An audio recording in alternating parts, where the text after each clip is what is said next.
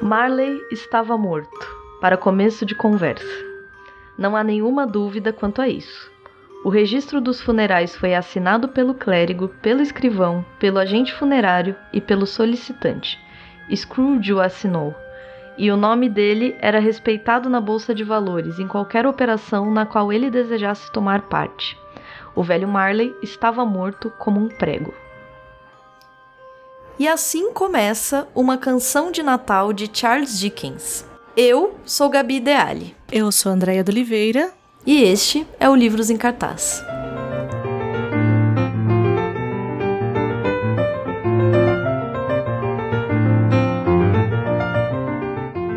Hoje a gente vai passar frio ou a gente vai passar calor?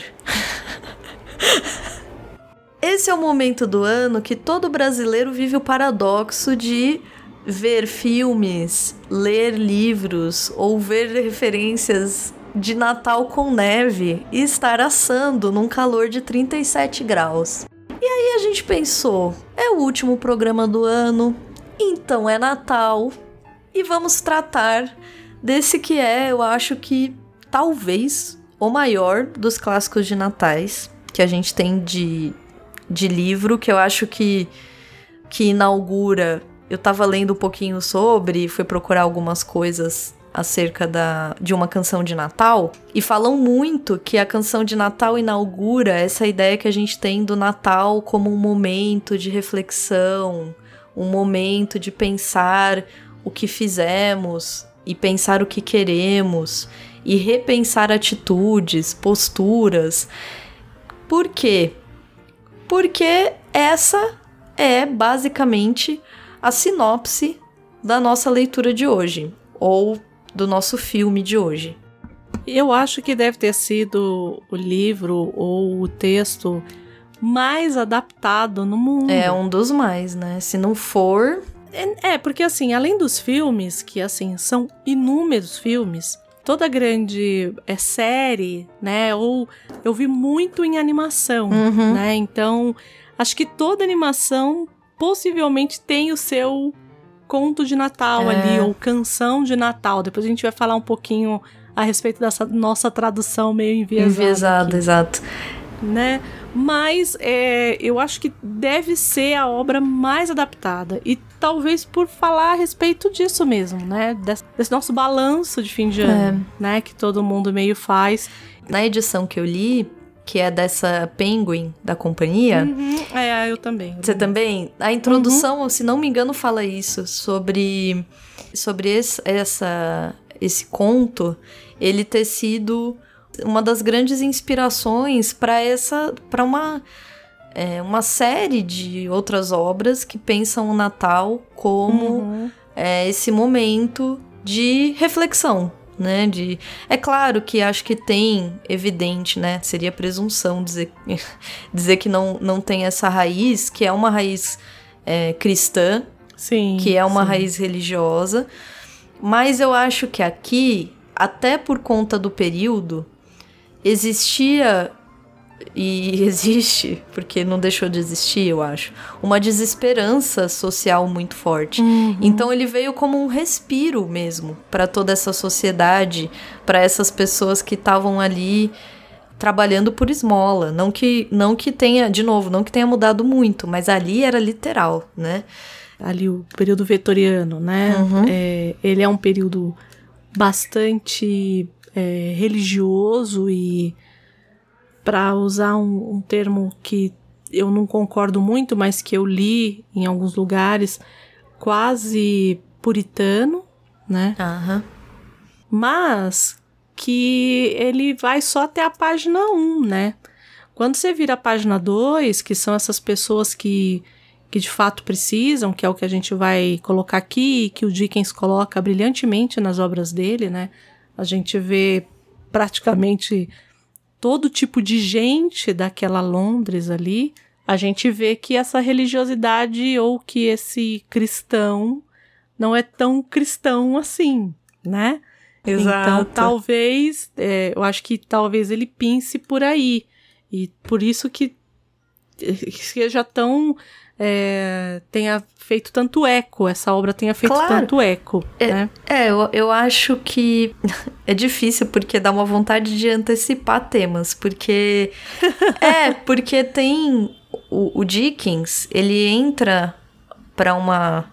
Ele faz parte, vamos dizer, de uma lista de escritores que tem essa, essa percepção do novo é, do novo, da nova cidadão, cidadã dessa cidade moderna. Uhum, uhum. Que sai mesmo do âmbito privado, né? Da, da ideia anterior do século. É, do século 18. anterior, exato, uhum. do século XVIII, que é uma vida privada, é um, uma sociedade que frequenta só determinados espaços, né? E, e eu acho que você é isso, né? Você destrói a ideia de um homem cristão com valores, que não é que não exista, mas que a nova sociedade, entre aspas, aí, essa mudança para uma sociedade moderna, industrializada, massa, massa enfim, é tão terrível do ponto de vista da exploração quanto a anterior, mas mais institucionalizada, talvez. Uhum. É. Institucionalizada, inclusive, em lei, né? Em lei, que A gente exato. vai ter a coisa do... A coisa da lei dos pobres no, no, no século XVI, século XVI, ali, ali na Inglaterra, e que depois é, ele avança ali para o século XIX, né? Uhum. Então, assim, não é só é, não é só de ter visto, uhum. não, é, é, é, é, legislado, inclusive, uhum. né? Então, enfim, mas eu acho que pra gente entender e por quê, né? Porque ninguém tava vendo isso, era só o Dickens Exato. que tava vendo isso. E por que que isso é tão caro pro Dickens? Eu acho que uhum. nesse sentido a gente tem que que entender um pouquinho ali da vida dele, né? Eu acho que é fundamental, até porque Uhum. nesse caso sim, não são todos, não a gente fala muito disso nos programas, não somos é, entusiastas da teoria de que ah, a obra reflete absolutamente a vida do artista, né? Tem gente que vive procurando elementos autobiográficos nas obras. Eu acho que tem coisas que a gente pode separar. É, por exemplo, o que fizeram com aquele filme Becoming Jane, que aqui no Brasil ficou como Amor e Inocência, que em tese faria uma biografia dos anos da Jane Austen, que pegam uma parte da vida dela que ninguém sabe muito bem o que, que aconteceu, a gente não tem essas, essas vivências e tal, e meio que confunde com o que ela escreveu em Orgulho e Preconceito. Eu acho que tem isso e isso é nocivo. Só que a Jane Austen, ela sempre foi é, culpada, entre muitas aspas, principalmente pela, por aquele senhor que eu tenho muita, muito ranço dele, e talvez por isso eu nunca tenha lido Tom Sawyer, que é o Mark Twain. Uhum. Ele disse certa vez que era melhor ter bibliotecas vazias do que bibliotecas com livros de Jane Austen. Nossa, É um desgraçado. Eu não quero nem Que comentário- desse, nossa. desse sujeito. Enfim, mas é, ela sempre foi acusada de falar a respeito da Inglaterra rural, que estava tendo as invasões napoleônicas no período que ela que ela escreveu, mas que ela falava de uma Inglaterra rural. E aí eu, eu e aí eu, eu venho na defesa dela e do Dickens nesse caso, porque eles não é que eles estão escrevendo sobre a biografia deles, eles estão escrevendo a respeito de algo que, ele, de algo que eles conhecem. Porque a gente só pode Sim. escrever Sim. sobre aquilo que a gente conhece. Uhum. Então, para além da gente falar assim, ah, é, o Dickens está escrevendo porque aconteceu determinadas coisas na vida dele. Não, ele está escrevendo sobre aquilo porque é algo que ele conhece. Ele não está fazendo uma biografia. E eu acho que é mais ou menos o que acontecia com a Jane Austen.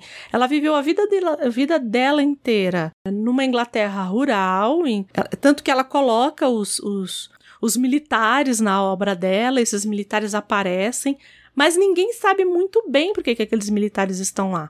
Porque no período que ela escreveu, ninguém precisava, porque as pessoas sabiam que era por conta das invasões napoleônicas. Isso com o Raymond, eu não vou lembrar o, o, o primeiro nome dele, que é um autor, é, é um teórico que ele escreve o, a cidade e o campo na, na, na literatura inglesa, né? Hum. E ele faz exatamente isso, ele fala exatamente isso. E eu concordo super com ele. É. Eu acho que não é que a gente, não é que ela tá falando sobre a biografia dela, eu acho que existe uma diferença. Ela tá falando de algo que ela Da conhece profundamente, Ah. exato, que é o que o Dickens faz. É o que tantos Então- fazem, tantos fazem, né? É, mas no caso especificamente do Dickens, e de novo, né? Eu acho que, que ele foi ele foi escrever é, diferente do que as pessoas possam dizer, ah, é biográfico. Não.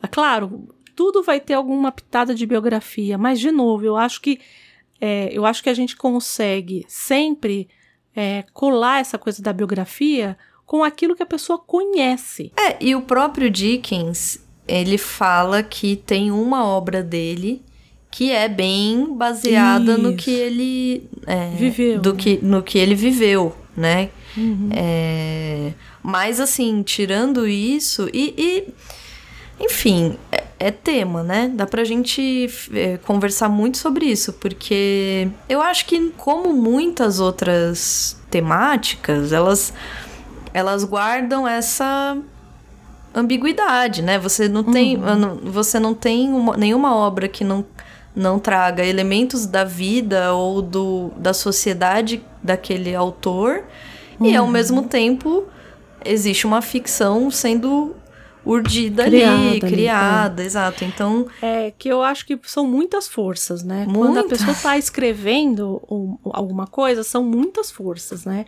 É aquilo que você vive, é a sociedade que você tá, é o é, é, a- é como você enxerga essa vida, uhum. é, é, é o vocabulário, e aí, por isso que sempre tem essa grande discussão do, é, do apolítico, ou quando o jornalista ele é imparcial, Uhum. né? O vocábulo que você escolhe, ele não é parcial. Não. Cara pálida Não, não, existe, impar- nada. imparcialidade. exato. Tudo é arbitrário, gente. Tudo é escolhido. Tudo, tudo. Tudo. é contingente. É Exato. Exato. Ah, E às vezes a gente é até inconsciente. isso, mas é inconsciente. Essa que é. Então, eu acho que na hora da escrita Não, claro, eu não- a- assim- acabo não acreditando muito que Não, principalmente inconsciente, de veículos de comunicação, Isso, né? Você tá isso. com uma consciência tremenda de que milhares de pessoas vão ler o que você tá escrevendo. Então, e aqui é interessante, já que a gente tá, inclusive, falando de veículos de comunicação, por quê? Porque Dickens era um escritor de folhetim.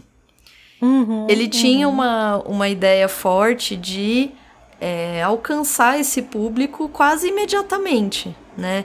É, E já que a gente, eu acho que a gente já falou de folhetim. E o que, que é folhetim, dona Gabriele Deali? folhetim é quase como. Como que eu descreveria, né? Quase como uma novela é, que você acompanha, né? Por, por, por jornal. Né? Então, semanalmente, ou quinzenalmente, ou mensalmente, acho que é até mensalmente, dependendo, né? Você recebia uma continuação daquela história. E você ia acompanhando. E aí o que acontece? Nesses casos, o Dickens mesmo, é, em Grandes Esperanças, por exemplo, ele alterou Grandes Esperanças. Por quê? Porque ele foi vendo igualzinho novela hoje em dia.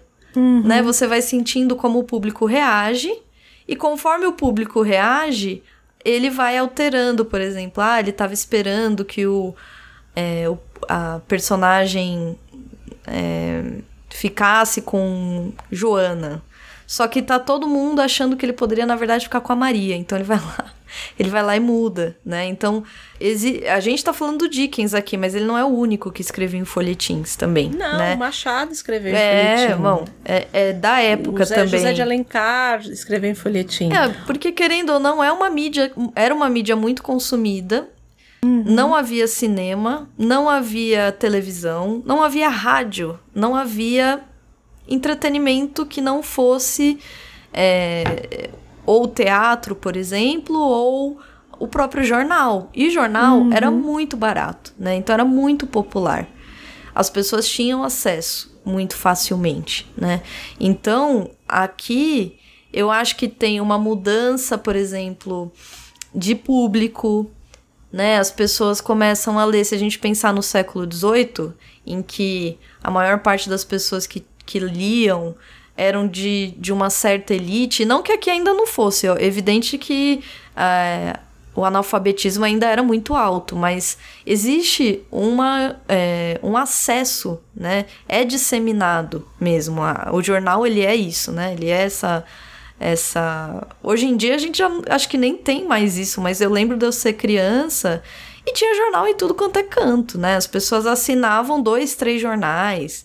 Você chegava nas casas, tinha aqueles acúmulos de jornais, porque era, era esse papel barato, é, que é notícia fresca, né? Aquela notícia rápida.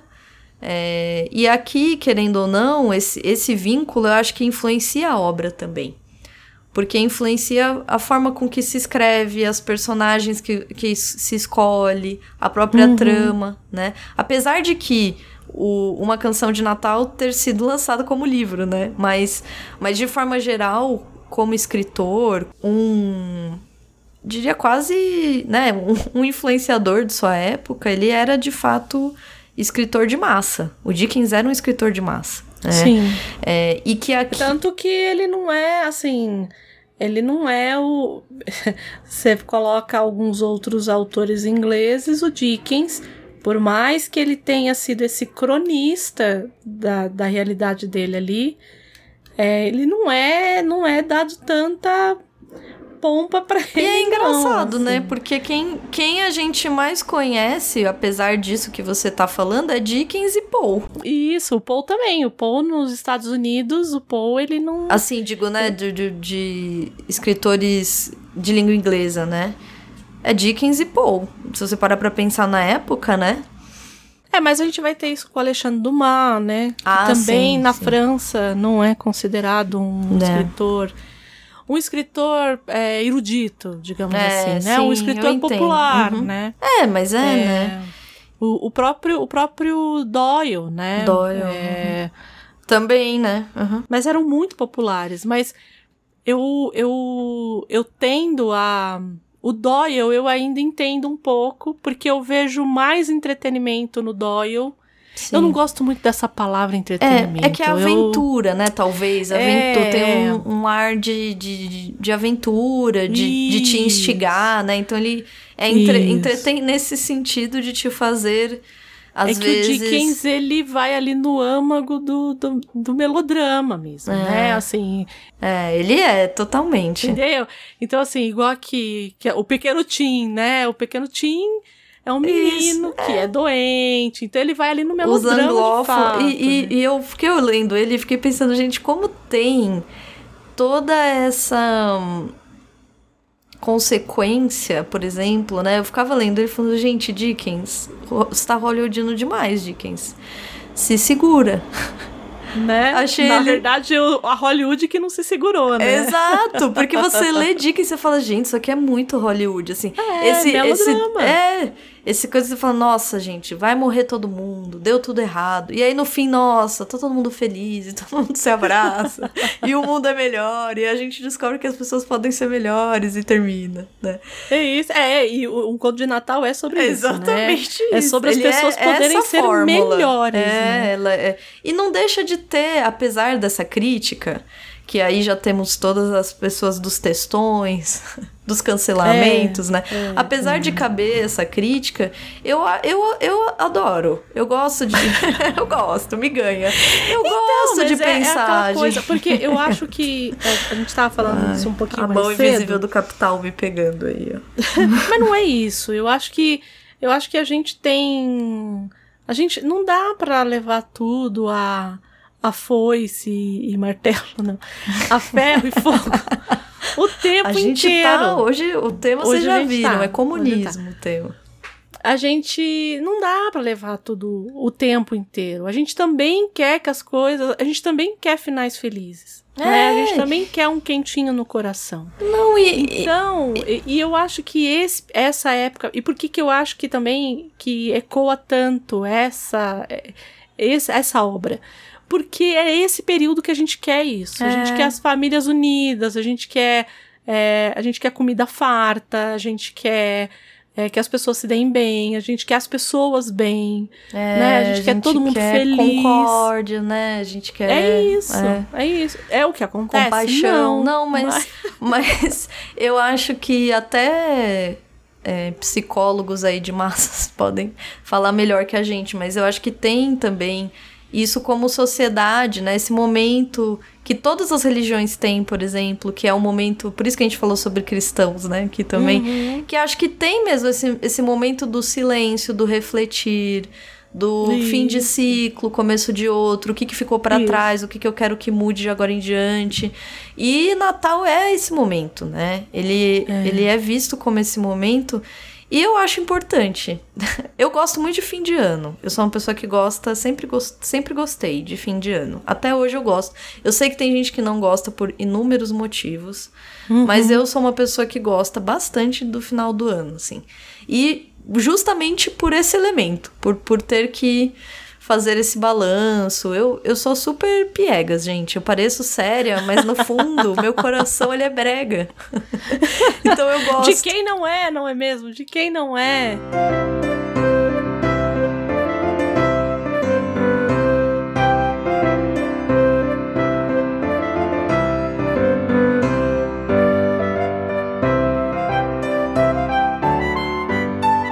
O Dickens, como bom inglês tem um nome grande. Aquelas, né? Ficar brava com. E aí, olha o nome duplo de novo, André, que eu vivo sim, falando no programa, gente. Sim. Charles John. Que é o Carlos João. Carlos João. Gente, Dickens chama Carlos João. É isso. Eu nunca vou cansar de fazer isso aqui. Charles John Huffman Dickens. Ele uhum. nasceu em 1900, em mil, 1900, ó, já tô jogando ele pro século da frente. 1812, ou seja, bem no comecinho mesmo do século 19, né? Um homem que inclusive viveu é, quase aí é, o século o século completo. Ele vai morrer bem pro fim, acho que 1870, uhum. se não me engano. E ele nasceu na Inglaterra, né? É, as famílias eram famílias sempre grandes. Ele é o segundo filho de um, um, um casal que tinha oito filhos. Uhum. Então ele era um dos mais velhos. Tem isso. Isso, isso é relevante para a história dele. E o pai do Dickens, ele trabalhava como um funcionário público, mas de baixo escalão, né? Ele tinha um cargo bem pequeno, mas ele era um funcionário público, é, o que já era bom para a época, né? Eles não eram uma família propriamente é, pobre, mas uhum. eles estavam bem longe de ser uma família com dinheiro, né? Uhum. É, ele trabalhava no setor do exército, apesar dele não ser do exército, mas ele é, trabalhava com finanças, despachos, etc. E o pai do Dickens, vamos dizer assim que ele ele era gastão, né? ele se envolvia é, em muitas dívidas, em jogos e etc. Perdia muito dinheiro. E nós estamos falando da Inglaterra do século XIX. Uhum. Que é uma Inglaterra, assim, é, cruel. Quer dizer, sempre. Não que hoje não seja, né? Mas eu, eu tô querendo dizer com isso o quê? O pai dele, se envolvendo em dívidas, é, chegou um momento que ele foi preso. É algo que a gente não tá habituado a ver, né? A pessoa, ah, a pessoa tem dívida, vai lá, prende, né? não, né? É, na época existia essa questão mesmo da pessoa ficar presa, não só na Inglaterra, né? Mas tinha essa questão da, do, do, do ficar preso para para pagar dívida, né? É, eu acho que foi um, um assim, foi um avanço do escravo por dívidas, né? Então tinha o sujeito que era escravo por Isso, dívidas, uhum. depois o cara virou preso por dívida. É. Então, é, é isso. eu acho que é aí, né? É isso. E assim, a família ficava desesperada, né? Ah, uhum. Porque eram, imagina, oito filhos por exemplo, o Dickens, ele começa. Aí a gente vai vendo, assim, suco de Inglaterra do século XIX, né? Uhum. Porque ele começa a trabalhar com 10 anos. Aí sempre tem aquele tipo que fala: Ah, eu comecei a trabalhar com 13, eu comecei a namorar. Gente, é criança, tá bom? 10 anos tem que estar tá brincando, tem que estar tá trabalhando, não. E ele começa a trabalhar numa fábrica de graxa. Hum. E aí, de novo, muito Inglaterra. Por quê? O que, que ele fazia nessa empresa? Ele colava rótulo nos frascos. Aí você fala, gente, que coisa, né? Porque pra gente é tudo tão automatizado, né? Não se sim, pensa que existe sim. uma função. Ele só fazia isso, né? Ele só hum. colava. E tinha que colocar as crianças para fazer isso, senão a fábrica quebrava. Senão a empresa é, fechava. É. Tinha que todo mundo trabalhar. É. Isso aí. Tá vendo? Por isso que agora tá tudo fechado, né? Porque as crianças isso. não trabalham mais. Isso, as grávidas não trabalham mais, então, as crianças não trabalham mais. É um absurdo, mais. por isso que não temos mais nada no mundo. Isso, né? isso. É e ele trabalhava, começou a trabalhar com 10 anos. A família, conforme o pai entrava em dívidas, começava toda aquela mobilização e eles vendiam todas as mobílias da casa, as pratarias. É, a mãe do Dickens era uma mulher muito culta. Ela uhum. lia muito. Eles tinham uma biblioteca em casa e, e dizem que o Dickens lia desde pequeno. Que, aliás, é, é algo que a gente até costuma ver aqui. Essa coisa, o próprio.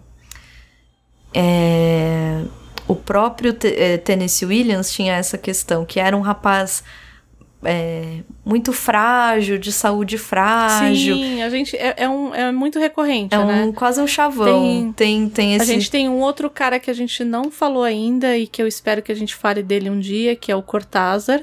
Que hum. também tem isso, era uma criança muito doente, muito, muito, muito doente. E por isso ficava em casa lia, lendo. É. Ah, bom, inúmeros, né? É, é, é, E tem mesmo, porque viram referências, né? Viram amor, viram, enfim, viram uma paixão de, de leitura, enfim, vai saber.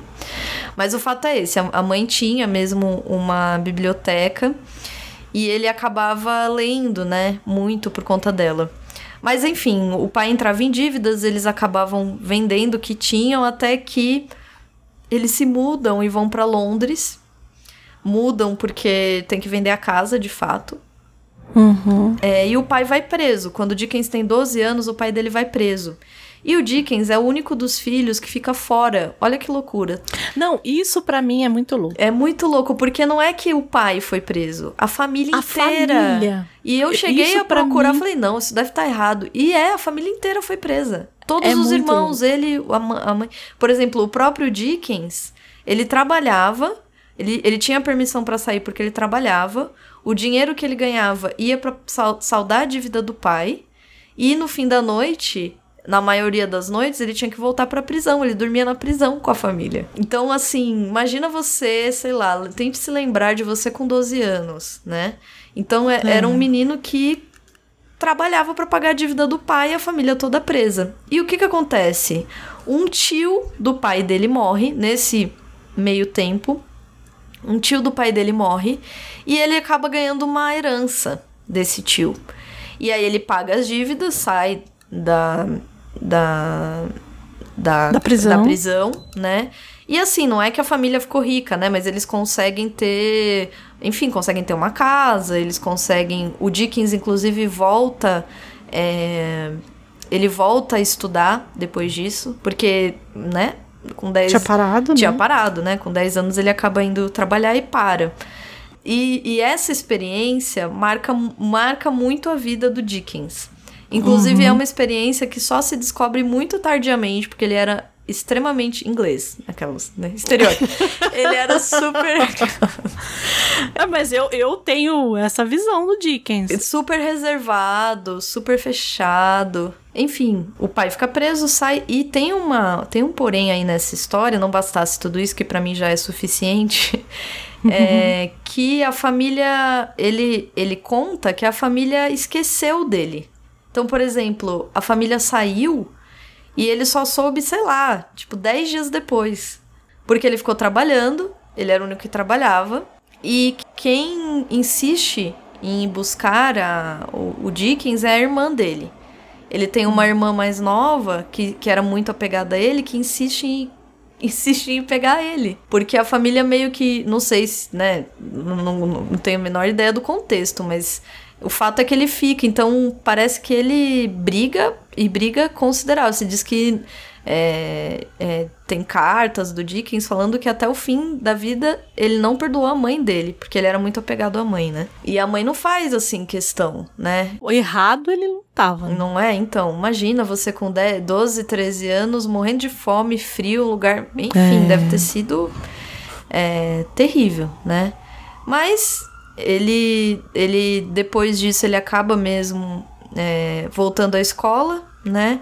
Ele ele estuda e quando ele fica um pouco mais velho, já com uns 15 anos, ele volta a trabalhar aí como office boy.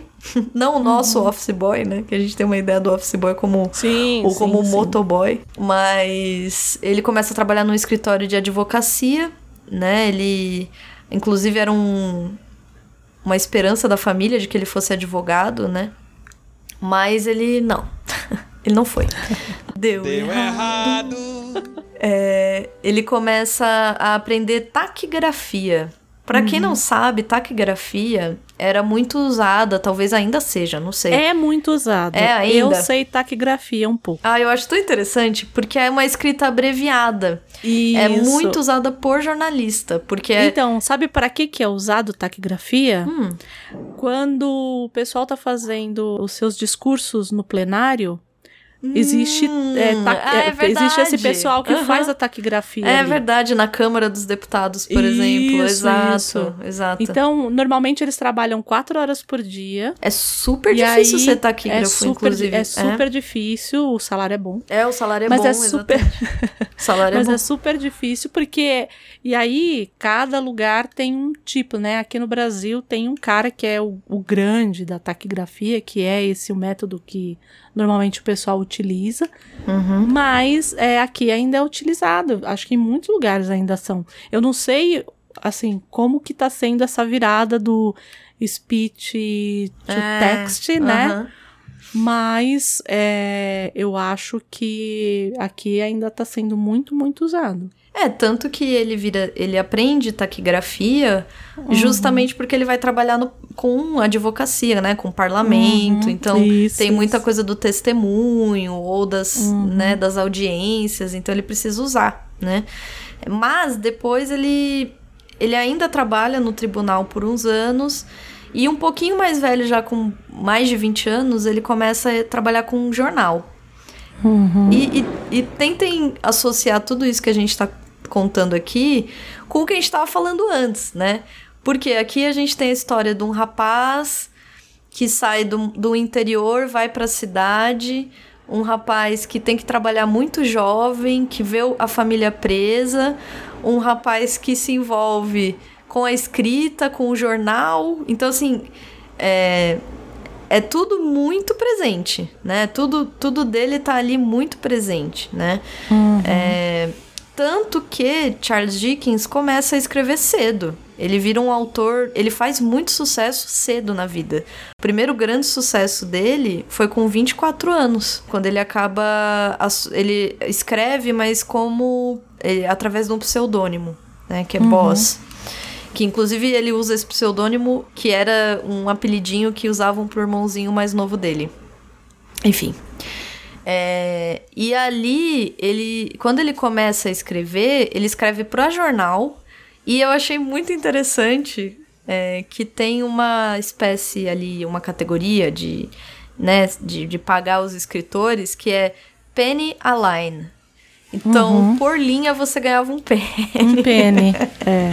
Era tipo, gente, é o, é o capitalismo do puro e cru, né? Sim. Do tipo, sim. a gente vai te pagar por linha, né? Olha que loucura. É.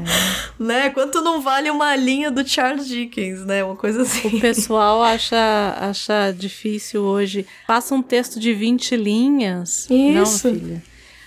Faça um texto Escreve. de 20 linhas como dele dependesse o seu salário. Porque depende, né? Porque depende. E aquelas, né? Por isso que os livros dele são enormes. Mas eu não duvido. Eu, eu também não, não. É que no caso do folhetim, eu não sei como que era na Inglaterra. Aqui no Brasil, não sei se você já viu a publicação do folhetim, como ele era aqui no Brasil. Hum. Ele vinha no, no pé de página já na última, quase nas últimas páginas, mas no pé da página. Não, não. Então não. ele pegava todo o pé de página ali. Eu não sei como é que era lá, né? Então ele já tinha ali um. Era um. Como o jornal ele trabalha com essa coisa é, dos anúncios, né? E das. É, e da coisa mais ou menos já já pré-montada, que eu digo assim, com espaços reservados e tudo mais, talvez não, né? Talvez não. o folhetim É. talvez não, é. Mas eu acho que os textos mais é, crônicas e colunas e reportagens, eu acho que, que aí sim. É, assim, é, aqui ele, ele começa a virar escritor e, e eu acabei vendo, por exemplo, ele se apaixona por uma, uma moça que ela é de classe média, assim, ela tem mais dinheiro que ele. E o pai dela não aprova. E eles acabam não ficando juntos. Depois ele casa com a Catherine, que é a mulher dele mesmo, né? É, mas ele ficou alguns anos, assim, um pouco amargurado com essa história, né? Porque tinha toda essa história de classe mesmo, né? De. É, lá e no século XIX, viu? Essas coisas hoje em dia Não, tem, não. tem. Não tem, sumiu. Mas lá no século XIX... Tinha. tinha. É, por isso que ele ficou. Por isso que eu tô explicando. Porque senão a gente não vai conseguir entender esse não drama. vai, não vai, porque entendeu? é tão É tão distante. distante. é tão diferente hoje em dia que é bom a Ai, gente muito. contextualizar. E por que, que eu tô falando isso também? Porque em Grandes Esperanças tem essa questão, né?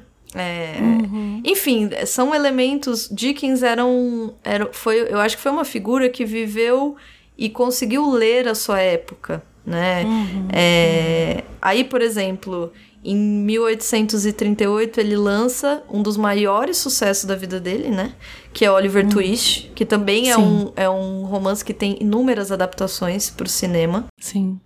Eu acho que o Oliver Twist aqui no Brasil, ele foi traduzido pelo, pelo Machado. Grandes Esperanças também, eu acho que se bobear foi traduzido pelo Machado, viu? Porque era folhetim, né?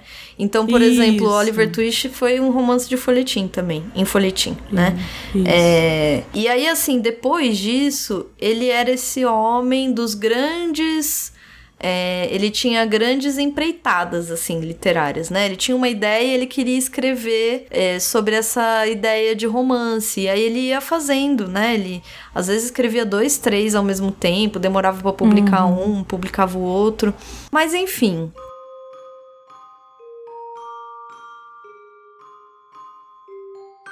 Por que, que eu tô dizendo datas aqui, né? Por que, que eu acho, nesse caso aqui, interessante da gente pensar?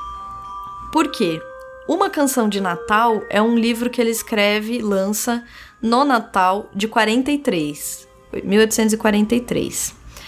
Tem um outro livro, que não é dele, que é lançado, esse é, é lançado no ano seguinte. Na verdade, não é lançado no ano seguinte, ele é lançado no ano. O Dickens escreveu em 43. Esse livro que eu vou falar agora começou a ser escrito em 44 e foi lançado em 45. O nome do livro é A Situação da Classe Trabalhadora na Inglaterra, de Engels. então, assim, é, existe um contexto aqui que talvez pra gente seja distante é, por várias questões, mas aqui existe uma transição de social tremenda, né? É, Existe uma mudança de hábito, existe uma mudança populacional, de é, estrutura política, é, econômica, que causa uma. que reverbera em muitas esferas, né? A literária é uma delas. Essa Londres que o, que o Dickens vive é uma Londres muito abarrotada de gente, né? Existia aí é, uma péssima condição de moradia, né? É, e uma superpopulação, né? As pessoas começam a buscar a cidade porque nós estamos falando de uma Inglaterra industrializada, Sim. né? É, de uma Inglaterra que é, eu acho que até é referência nisso, né? Os ingleses têm essa, essa coisa da revolução industrial que a gente estuda é, a rodo na escola, né? É, Mas que traz consigo uma espécie de, sei lá, calamidade pública mesmo. É, a gente falou um pouco disso lá no escândalo na, Mo na Boêmia. Isso, né? é, é verdade. É essa coisa dessa Inglaterra vitoriana extremamente imperialista, que enquanto tá jogando seus tentáculos no mundo, dentro de casa tá tendo essa revolução nos meios de, de produção, Uhum. que é a revolução industrial, no, no final das contas ali. E eu acho que eu também vou deixar aqui, se eu encontrar o vídeo, tem uma autora do período que era muito amiga, inclusive, do Charles Dickens, chamada Elizabeth Gaskell.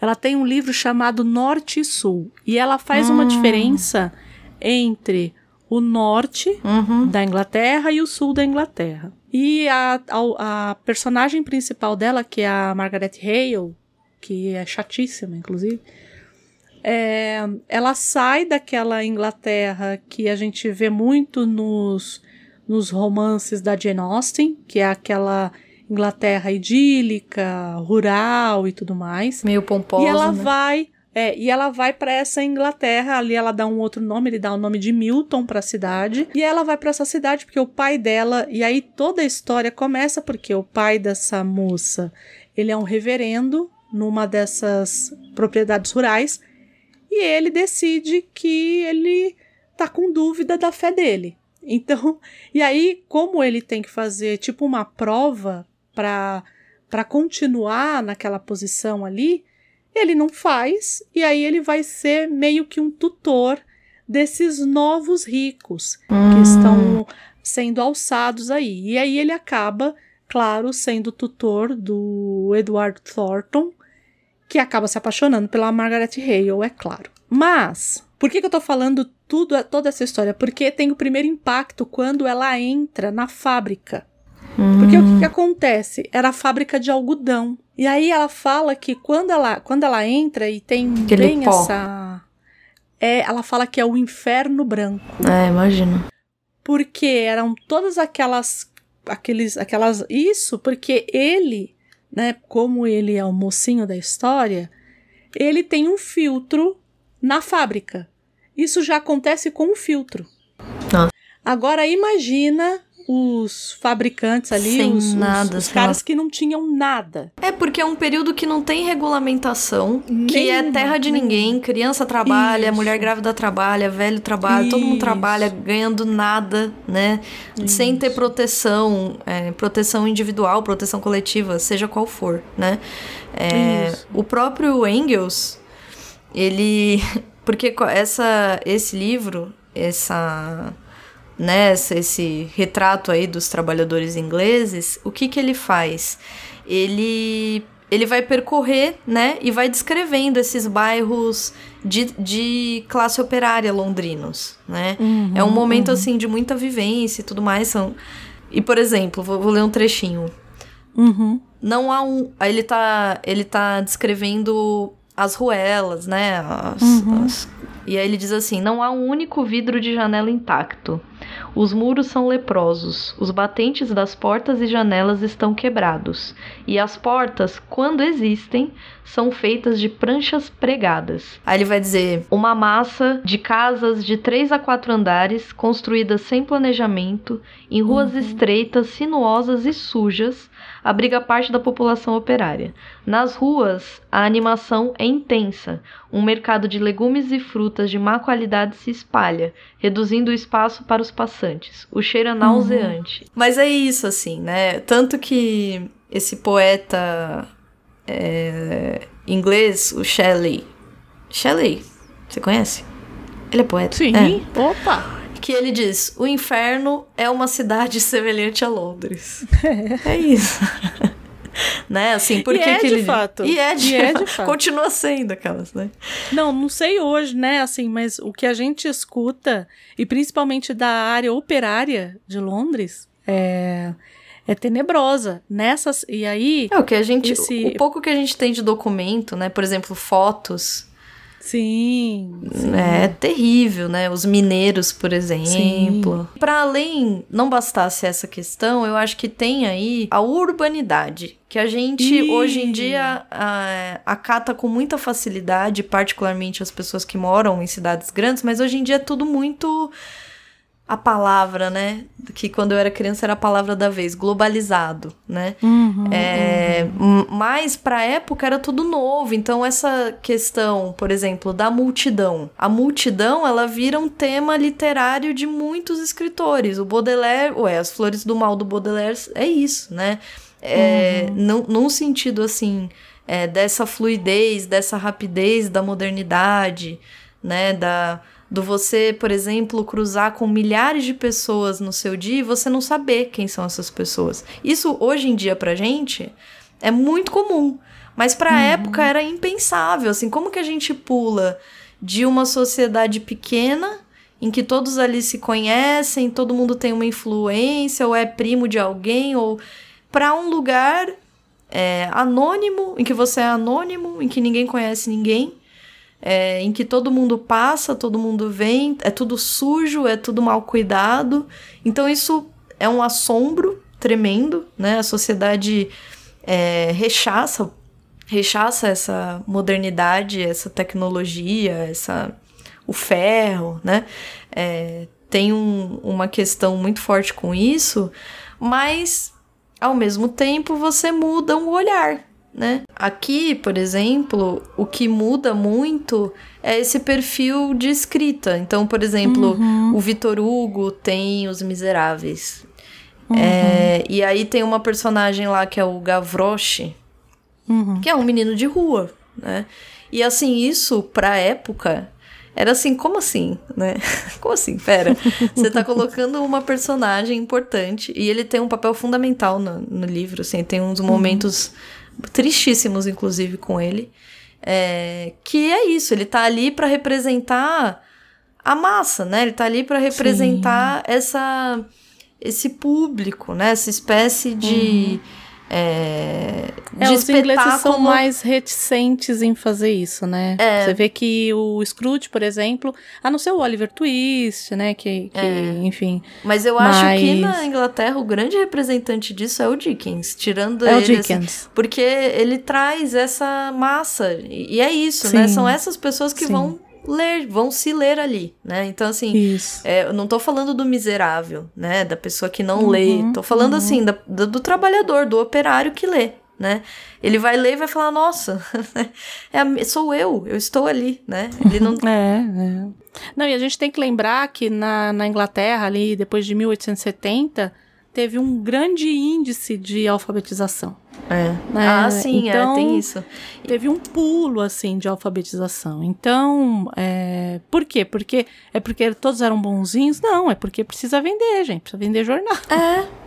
Você é isso mesmo, é. Mas, mas, é, mas é isso. Eu acho que a gente, quando a gente mergulhar na história que a gente vai contar hoje, eu acho que é válido pensar, né? Que tem essa, essa, esse contexto ai, sei lá, um pouco espantoso, né? Um pouco medonho uhum. dessa Inglaterra perigosa, né? Dessa é, também muito violenta. É... E ele vai muito contra. É, e isso também a gente falou lá no escândalo na Boêmia, que era aquela história do, do ônus do homem branco. Porque lembra que, que o Kipling falava disso? Que ele falava assim: ah, porque cabe a nós, os Ai, homens brancos, a civilizar o resto do mundo, né? Uhum. E aqui o Dickens vai completamente contra isso. É. Tipo, não contra no sentido, ele também não é um defensor. É, não é político, sei lá. Uhum. Não. É, é político, mas é num outro lugar, né? É num lugar do é, porque normalmente esse homem branco aqui, ele é o cara que tem alguma posse, que, que é o patrão, né? Uhum, Às vezes uhum. aqui. Que não é o caso aqui, né? Você vê que ele coloca o Scrooge como um sujeito, é, no mínimo, odioso, Ah, no sim. mínimo.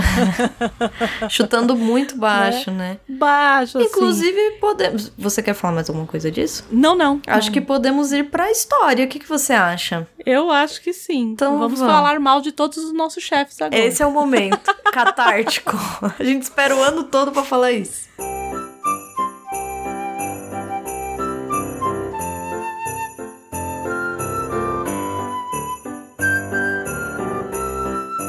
Acho que a, a gente vai. Muita gente que tá ouvindo já viu. Já, já, já conhece essa Nossa. história ou já viu algum filme. Como a Andrea falou, né? Acho que toda série de animação deve ter tido algum, alguma adaptação dela, dessa em algum Sim. momento, né? Você lembra quando você viu pela primeira vez? É porque é muito. É muito. É muito misturado com o que a gente tá acostumado a ver, né? Assim, tipo, Não época lembro. de? Natal. Não lembro.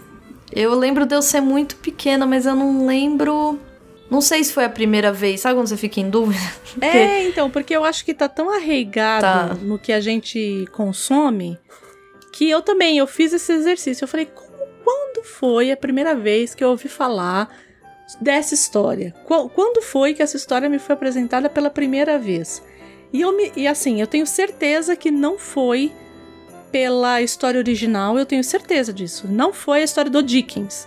Foi alguma coisa que foi um subproduto ali, alguma Uhum. animação, alguma é, coisa eu também acho que. que deve ter me apresentado, porque e ela é, e ela é muito, como eu disse, ela é muito familiar assim, Uhum. né? A gente tá muito, a gente sempre vê muito, sei lá. Uhum. Né? É, e outras vezes mesmo é o que você a gente tá falando aqui, né? Porque é, ele faz uma espécie de tradução do que hoje a gente compreende como uma espécie de espírito natalino. Isso. Que é esse momento de consagração, de reflexão, de amor, de generosidade e tudo mais, que, querendo ou não, esses valores ou esse modo assim, espalha para outros filmes que às vezes não são uma referência direta a ele, Isso. mas que trazem esses elementos, assim, essa espécie de referência indireta, assim, uma coisa ou outra que você fala, nossa, Dickens, isso aí. isso aí é uma canção de Natal. É, E falando em canção de Natal, vamos falar do título, que é A Christmas Carol. Uhum. Carol. Enfim, já tivemos várias traduções, né? Inclusive, não sei quem já leu, mas possivelmente estranhou a tradução que a gente usou. Porque a gente pensa muito em um conto de Natal Isso. né? isso. Eu, eu mesma, vou ser sincera, que eu pensava que era um conto de Natal. Quando eu comprei o livro, pensei, nossa, que tradução diferente, né? Porque a gente É, tá acostumado a ver um conto de Natal. Então a gente já teve traduzido uma história de Natal, a Ana Maria Machado, que inclusive é Uhum. excelente. Eu gosto muito É. dela também. Um cântico de Natal, Uhum. um conto de Natal. Mas a palavra carol, ela vem desse inglês médio. Uhum. Vem de. Não sei como fala. Carole. Não é. Não é. Com certeza não é assim, tá, gente? Mas. É, significava. é, bom, carol. Eu sei que não é, mas se a gente parar pra pensar, é coral, né? É, é a música de coral, né? Então essa essa carol, carol, carol, não sei como é que fala, seria é, tem como significado essa música cantada em grupo, né? O coral, né? Mas também era ali naquele período tinha envolvia também danças, rituais, né? É, mais tarde ali, já mais para baixo da Idade Média, ela começa a ser usada na dramaturgia dos mistérios, né? Nas mystery plays. E acho que por isso também, pensando aqui, que muitas das músicas de Natal, tirando aí a Simone, elas têm um ar soturno, né? Elas têm um ar misterioso, elas têm esse ar que você- você ouve e você. Eu gosto muito, não vou mentir, né? É, que eu gosto. Eu tô, eu tô nessa vibe, gente. Eu entro em dezembro, me esquece, entendeu? Minha playlist muda. playlist temática temos. E, mas é isso, assim, Carol tem a ver com é, com e por ela ser, por exemplo, coral, uma, uma, né, uma música de coral, evidente que ela era ligada praticamente de forma exclusiva à igreja, né? Sim, Noite Feliz, né? Noite Feliz, exato. Quantas referências a gente tem? Mas ela era, ela era mesmo muito é, religiosa, né? Ritualística, Uhum, talvez. Mas a gente, pra variar, né? Na era moderna, isso muda, né? E ela acaba se É, que a gente não pode esquecer o que, que é o Natal, né? O que. o significado dessa, né, assim. Foi roubado do paganismo? O data? Não, Foi. André, de onde você tirou isso, André? Aqui, difamando, hein, Vai. André? Isso aí. Não tô difamando nada. Esse negócio de Pinheiro. Me e- processa. e- esse negócio de Pinheiro. Charles me E- processa, né? É isso aí, entendeu? Esse negócio de. Pinheiro aí tem nada a ver. né? Onde que tem lá na Galileia, lá no, no Jerusalém, lá. Belém, vai ter Então. Pinheiro? Aonde que vai ter Pinheiro lá? É que nem Não aqui, você vai. não tem pinheiro aqui. Não vai me dizer que você não Então. tem um pinheiro no seu jardim, Andréia. Não tem, não tem. seu jardim é ótimo. Como se tem nem tivesse jardim. Eu moro em apartamento. Não, tudo ficou Então. pior. Olha, olha isso. A gente aqui falando da, da Inglaterra urbana, não temos nem jardim, gente. É essa. É, é assim que a sociedade evoluiu. É isso aí, isso aí. isso aí. Tudo ficou pior. É, mas é isso, né? Por isso que aqui op- é, houve aí a opção por uma canção de Natal, né? Eu acho que encaixa bem. A gente tem mesmo uma tradição de, de canções natalinas é, populares, né? É, Noite Feliz, Jingle Bells, né? Mas são todas e, e todas originalmente essas Christmas carols. Mas eu acho as nossas muito tristes. Ah, mas são, né? É por isso que. Não, mas. Ó, por exemplo, eu não sei em qual delas que fala assim, eu. Como é que é? Eu pensei que todo mundo fosse filho de Papai Noel. Com certeza já morreu, ou então felicidade é segredo que não tem. Porra! É que a gente gosta, né? Eu, eu, eu, eu falo que eu sou uma velha mesmo, né? Então eu adoro as músicas dos anos 20 no Brasil. Sou velha, gente. Ah, eu também gosto. É, eu sei que você gosta. Não é à toa que estamos aqui, né? Mas eu adoro. E elas são todas assim, gente. É desgracenta das cabeças. É. Você ouve e você fala, gente, mas pra que tanta Meu tristeza? mundo caiu. Não, eu adoro, gente. É pra ouvir. Não, não, mas é pra Maísa ouvir. não é tão velha. Não é tão velha, exato. Mas Maísa as mais é velhas tão são tão, velha. ruim, tão ruins nesse sentido, né? Tão piores de letra quanto, né? Ah, tipo a Dalva de Oliveira. Dalva. Nossa, Dalva de Oliveira era uma coisa assim, né? É por isso que tipo, Carmen Miranda fez tanto sucesso, gente. Era a única que tinha que era que tinha folia, gente, nas, nas O letras. coração é um tica-tica-bu. É a única. Tica tica. É isso, uma delícia. Alguém tem que ser feliz nesse país, gente. É verdade, é verdade. Tica, tica, tica. Meu coração faz tica, tica, bum, tica. E vem a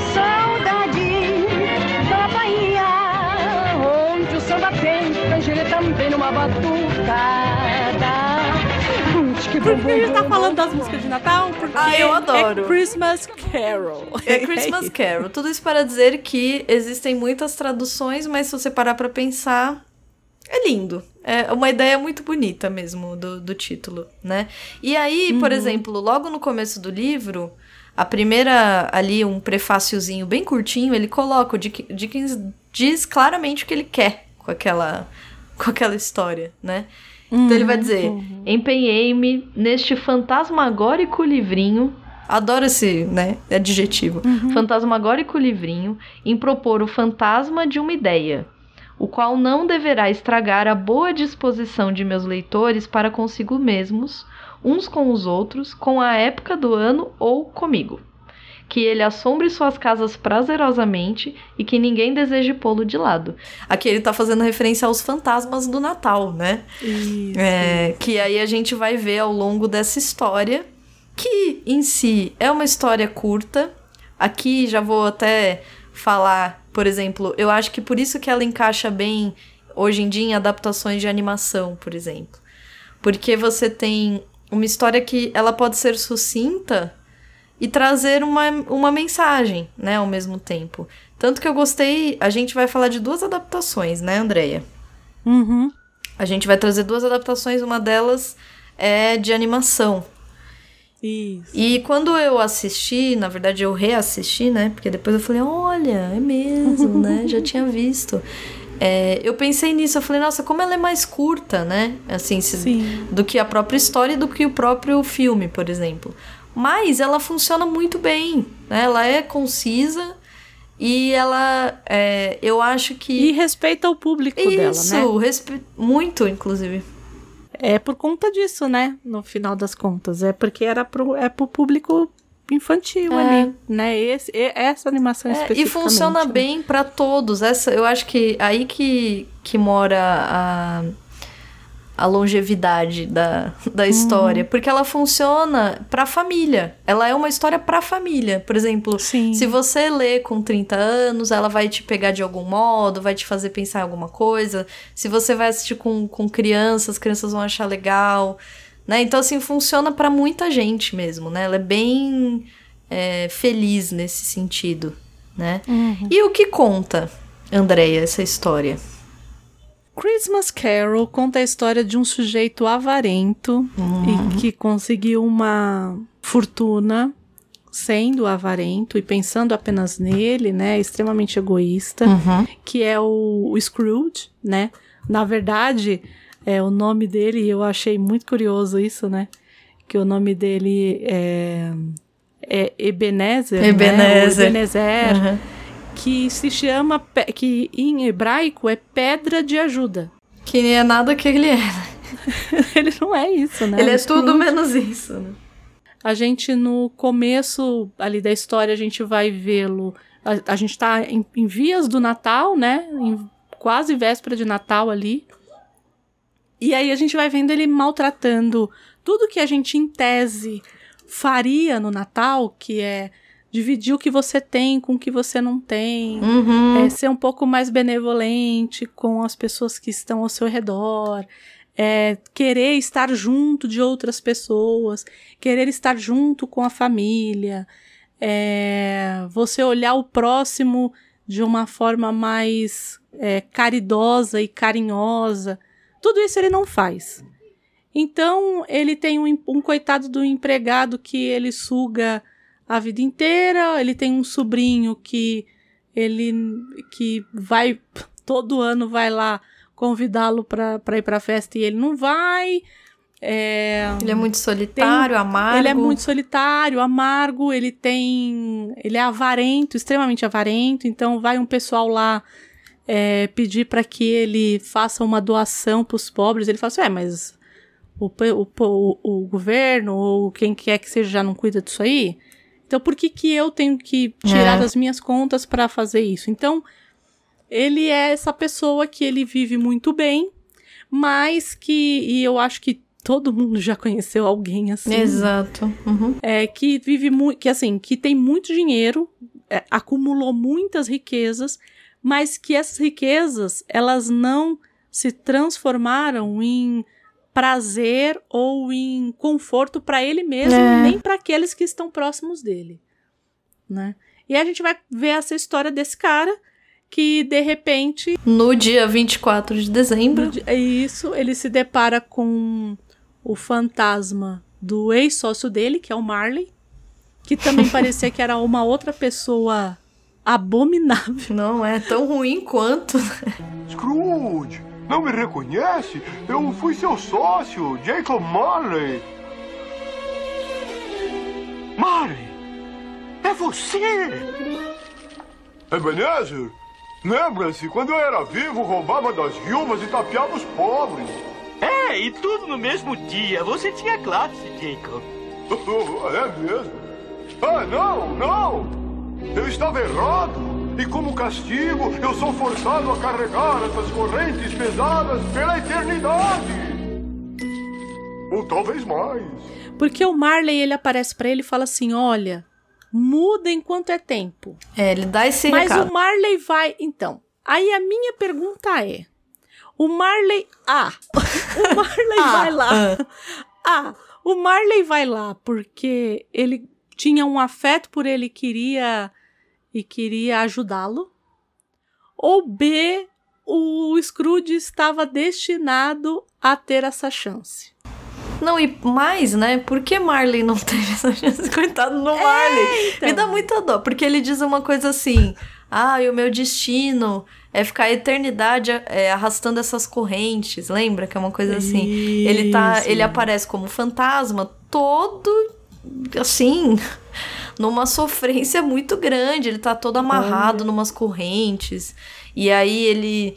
Assim, é bem a frase, frase de efeito, né? Do tipo, ó, eu que não dei nada a ninguém. Nananã. E olha como eu No da- acabei. no, no da Disney é o Pateta. Muito bom. É por isso que eu ri quando você falou Marley. Eu lembrei. Mesmo a outra, a mesma adaptação que a gente tá guardando aqui, vocês aí não sabem qual é a outra adaptação. outra próxima. Mesmo a outra, eu acho que é curioso porque é um, ele é muito flexível, assim, é possível se adaptar de vários modos, Sim. né? Ele pode ser irônico, Sim. no caso, tanto do- de uma quanto de outra, adaptaram de uma forma irônica o Marley, né? Sim, Que é esse cara que, que, gente, né? Ele, coitado. Ninguém queria ser, queria ser qualquer um nessa história, mas o Marley realmente. Menos o Marley, é verdade. Pobre Marley, viu? Alô, Vitor Hugo, porque Vitor Hugo. Ó, eu, olha o ato falho, gente. Ato falho. Alô, Charles Dickens, gente, saravá. É. Charles- Alô, Charles Dickens. É, arruma o Marley, né? Enfim, Né? o Marley aparece e diz exatamente o que o André falou: você ainda tem uma chance. E você vai receber a visita de três fantasmas. Isso. O fantasma do Natal, o fantasma dos natais passados, o fantasma do Natal presente e o fantasma do Natal futuro. E bom, é tudo muito real, né? O, o, o Scrooge fica assim, assustadíssimo, mas Assustadíssimo. como é noite e tal, tá na cama dele e fala: Não, né? Eu vou dormir. Eu teria Eu saído sonhei, correndo. É, eu, tive, sonhei. eu tive um, eu tive um, foi um delírio. Foi um delírio, imagina, isso jamais, isso jamais vai acontecer. E de fato ele é visitado por cada um desses natais. Eu acho a coisa mais linda é a descrição do Dickens, porque é, é bem feita, ela é. Ela é, parece assim, se você falar, ai, Dickens, você é filho da mãe, né? Não ele é. é? muito bom no que ele faz. E ele te capta, é, um, é algo assim que toca em você, porque é muito universal também. É. Então, por exemplo, o Scrooge vai pro passado. E aí ele se vê na escola sozinho, por exemplo. Aí ele vê que tinha um senhor que era o único que dava atenção pra ele. E aí desperta assim um afeto muito grande nele, né? Esse carinho da pessoa que te olha, né? Que te vê. Então, você, quem nunca, entendeu? Quem nunca? É isso. Então você começa a ler e você vai junto, você viaja junto, né, pro seu passado. Então, é, O patrão que era muito bom com Muito ele, caloroso. que fazia, fa- fazia festas. E aí, até eu, que sou quando- uma velha, queria estar naquela festa. então, então, eu senti como se eu tivesse na festa. Não dá a impressão? Tipo, porque ele vai descrevendo e ele vai falando da, da luz, ele vai falando dos cheiros, ele vai falando de como tava, e você fala assim, gente, eu tô ali. E, e são poucos os autores que conseguem fazer isso com tanta maestria. É, assim, sem parecer, ele. sei lá, pedante ou cansativo. Uhum, sabe aquelas uhum. descrições? Can... Não é o caso. Isso, não é o caso. É não leve, é, caso. curto, mas ao mesmo tempo também, né? É... É claro que aí é uma escolha, é uma escolha é, cirúrgica de vocábulos ali, né? Tudo bem que a gente está lendo numa tradução, mas é, o original possivelmente é a escolha ali cirúrgica de, de, de termos e vocabulário que vai te levar para isso, né? E é, é isso que a gente acaba batendo sempre na tecla aqui. Nessa coisa de, ah, eu, eu escrevo quando eu estou inspirado. Não, cara pálida. o sujeito tá fazendo aquilo ali, ele tá pensando no que ele tá fazendo. Exato. Ele tá pensando no que ele tá escolhendo ali, né? É, foi uma, exato, ele foi uma escolha, né? Isso, isso. Então Mas- as escolhas que ele faz pra descrever ali, principalmente aquela festa, É pra você Eu achei chorar, assim- é pra você chorar. É, pra você se comover, não tem jeito, porque te capta, assim, é... Ele viaja, então, por exemplo, ele vai na festa desse patrão, e aí ele, ele reencontra esses sentimentos, né? Essa bondade, esse calor humano, né? Essa, é, essa coisa. Eu gostei muito, muito, muito do Fantasma dos Natais, do Natal Presente. sim, ele eu também. vem com- Acho que foi o que eu mais eu gostei. também, mas de longe. Ele vem com uma cornucópia. Pra quem não sabe o que é uma cornucópia, é Ih. essa é, esse símbolo da, da fartura, né? Do, do que Uhum. existe e, e- e da fartura infinita, né? É, é um e desse desse desse vaso, vamos dizer assim, não param de sair, né? É, alimentos, Uhum. é, comida. E ele é um fantasma jovem, grande, Isso. bonachão, acolhedor, risonho. É, Quando a gente o vê pela primeira vez, né? De cara, isso, assim, é né? porque ele envelhece muito rápido, né? Isso, ele é o Natal presente, o Natal acaba Isso. rápido, né? Mas ele muda, ele transforma. Por onde ele passa, ele transforma. Então eles vão para os mercados e ele vai vendo as pessoas chegando e o, o esse fantasma com que ele toca ele faz às vezes as coisas e eu, ach, eu achei delicado esse trato dele porque por exemplo não é que as coisas aumentem porque ele toca nos, nas comidas por exemplo e a, a ideia que se dá é de que, nossa, aquela comida que era pequena, né? Aquela família que só tem dinheiro para comprar um bife, por exemplo. é, não é que aquele bife, esse esse fantasma aumente esse bife, né? Mas ele causa a impressão de que o pouco que se tem é muito. É, então ele é essa, ele é essa representação coisa da fartura, da fartura, verdade. é, exato, É. né? Da fartura. E é lindo, ele é, muito bonito. assim, é, o livro é todo fofo, né? Mas esse momento ele come, ele vai, então aí e aí começa. Eu, eu, fico, eu fiquei lendo e fiquei pensando, gente, o Dickens devia ser médico. Porque médico tem essa pegada, né? Do tipo, não, porque você, se você não se cuidar, daqui dois anos você tá na mesa de cirurgia, né? Médico adora essas coisas. E ele começa a fazer isso, né? Ele, ele vai visitar é, o sobrinho dele, né? E mostra que o sobrinho queria que o tio tivesse lá, né? Que tem Uhum. ainda muito carinho por ele, mesmo ele sendo tão sovina. E que to- ninguém tem, ninguém tem. Ele é o único, Né, né, que tem. Ele é, ninguém tem, porque e, a- e o que que ele percebe, né? Que mesmo ele não estando com as pessoas, mesmo ele sendo uma pessoa muito crucificável, Aham. né? Então ele vai na casa, por exemplo, do escrivão dele, que é um pobre coitado, né? Que tem um filhinho, que é o pequeno Tim, né? Ai. Toda vez que eu vejo o Pequeno Tim, eu lembro do Bart Simpson. O primeiro episódio que eu assisti do Simpsons era aquele do ajudante de Papai Noel. E aí o, o, o, Barney- o Bart falava assim: Pai, a televisão não pode ter mentido pra mim. O Pequeno Tim, o Charlie Brown. É, gente, o pequeno Tim. O pequeno Tim dá uma dor do pequeno Tim. Dá, dá. E o Pequeno Tim é, é uma criança inteligente, né? Assim. É, enfim. ele, ele é, é uma família muito pobre, que não tem como, como dar o que ele precisa, né? Porque ele é, sen- ele é. Não é sensível, eu falar sensível. Ele é frágil, né? Ele tem uma Isso. saúde frágil, ele tem. Aparenta ali que ele tem uma espécie de Ele tem deficiência. uma deficiência. é, é. que não entra em tanto que ele detalhes, assim, né? Mas não, não descreve, assim, não te dá uma precisão. Não, mas ele dá aquela, aquele, aquele termo que eu odeio, que é o aleijado. É. né? É, que Que é muito da época, que era né? muito comum é, da muito da época, né? época. É terrível, né? Mas, É, mas a intenção ali é tocar Isso, nesse isso. coração. Tanto que quando ele fala do aleijado, ele fala isso, né? Que ele estava na igreja e que ele que foi muito bom ele estar na igreja, porque as pessoas o, o vendo perceberam o quão ricas, né? o- era- elas eram.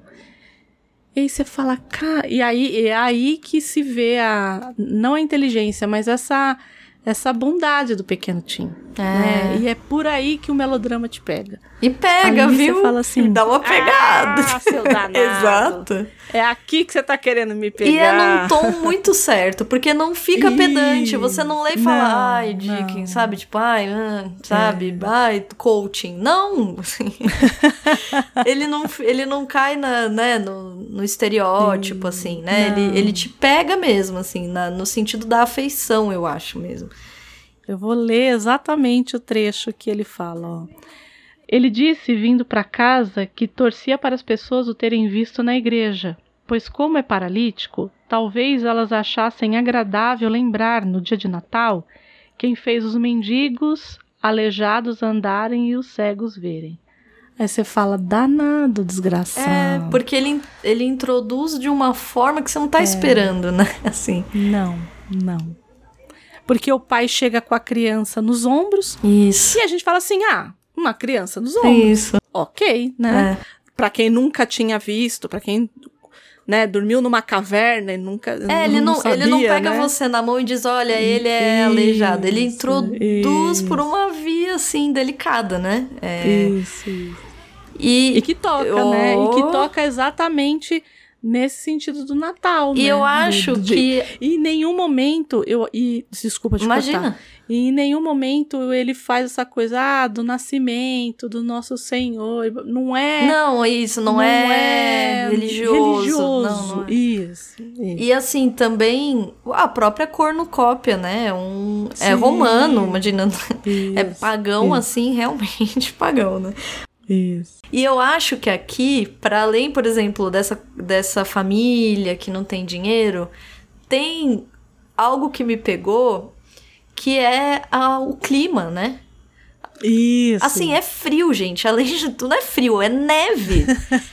frio, friozinho, não, é neve. Porque aqui, de novo, quem não tô dizendo que ai, aqui não tem, imagina que não tem problema. Gente, não, né? Mas eu acho que o agravante do Natal e, e de- desse apelo do Natal pra solidariedade e tudo, Isso, com um clima muito pouco é, agradável, sei lá, isso se torna ainda pior, né? Sim, sim. Se torna, eu acho que Certamente. se torna pior. Então, você lendo, você fala, gente, o povo além disso tá passando frio dentro de Tá casa. passando frio. E essa família é uma coisa que acontece. Então, por exemplo, eles têm uma um tipo uma cor, codorna assim, né, que eles estão assando. Eles estão assando um uma um, não é frango, gente, eu não sei, tá? Me desculpa aí. Eu não sei nenhuma das, varia das variantes aí do Chester, né? Mas eles estão assando pra comer no Natal. E é um. Como eles não têm dinheiro, é um pássaro, né? Assim, é, é algo muito pequenininho mesmo, né? E aí o, o fantasma do Natal presente fala pro Scrooge, né? Ele fala assim: ah, mas eu vou tocar isso e essa família vai comer como se estivesse comendo um banquete, né? Tipo, a impressão pelo espírito, né, da, de Natal, vamos dizer assim, tocar essa família, essa família vive aquele momento, é, talvez muito pontual, mas vive, de que aquilo é, é, é, é maior, é melhor, é mais suculento, né? E o Scrooge se é, se sente muito tocado por toda aquela, aquela aqueles bastidores, vamos dizer assim, né? Que ele não vê da vida do funcionário dele, né? E aí o fantasma do Natal futuro, por sua vez, é, é. terrível, assim, né? Primeiro que eu achei fantástico que o fantasma do Natal futuro não fala. E não tem feições, né? Nossa, eu achei isso tão legal. Eu falei, olha, É. Dickens. Porque é isso, né? Assim, ele não fala. Né? Você fala, ele aparece, ele é muito macabro, muito Uhum. assustador. Ele não fala, ele não tem feição, você não vê o rosto dele em momento nenhum. Ele tá com uma túnica cobrindo ele. E ele apenas aponta. Isso. É a única coisa que esse fantasma faz, né? E o o Scrooge acaba vendo o seu futuro. Ele demora, Isso. ele demora um Pra entender, tempo né, bem que é o considerável, assim, ele diz: "Nossa, mas eu no futuro vou ter... porque ele começa a se sentir tocado por essas vivências e ele Uhum. começa a pensar: "Vou mudar, eu vou mudar", né? Então, quando ele vai pro futuro, ele tá com uma uma esperança de que ele mudou, né? De que, tipo, ah, eu vou mudar, então eu vou mudar. Só que ele não se vê no futuro. Ele vai passando pelas pessoas, as pessoas vão falando de alguém que morreu. E aí ele vai falando, nossa, mas quem que morreu? Bem desligado, né? Ué, nossa, alguém morreu. Quem que morreu? E aí as pessoas pegam as coisas dele na casa dele. Então, quer dizer, tudo aquilo que ele guardou, que ele achou, que ele ia ter. As pessoas. Não é que as pessoas Roubam, pegaram, né? as pessoas roubaram, né?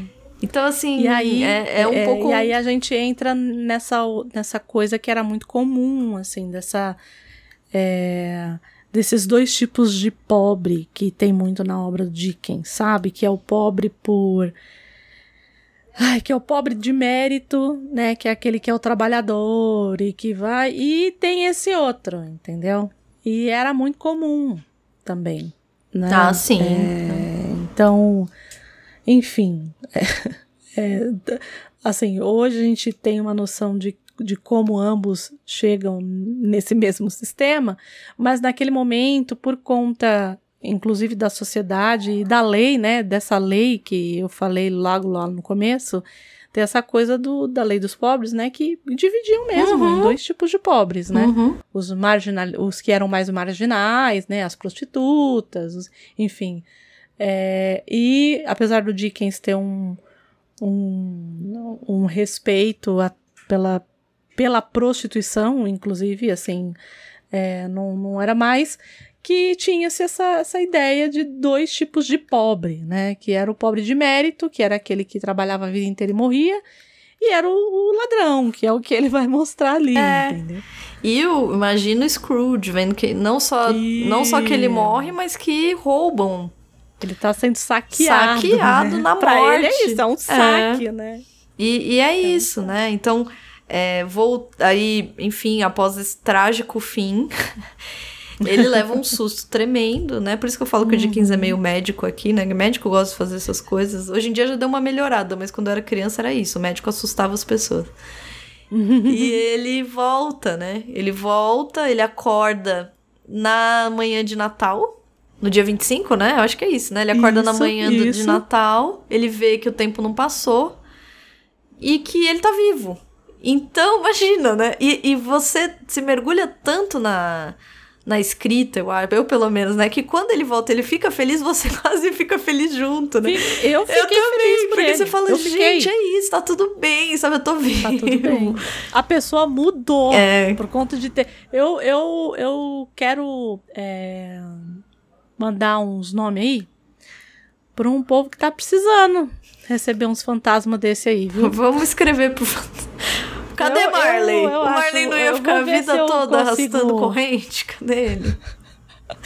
Se eu consigo contar do Marley, porque É. tem um povo aí que tá, tava precisando, não tava? De um negócio desse, Oh, né? Demais, né? Eu acho que é, é isso, né? Uma história que é muito atual, muito Uhum. próxima, é o que a Andrea falou. Quem não conhece, né? Quem não conhece alguém? Quem não é assim, talvez, né? Quem, quem não É. tem, quem não cai na ideia de pensar assim também, né? É, Então, é, é isso, né? Ele volta e ele muda e ele vai, leva a melhor, manda levar, né? O melhor, Uhum.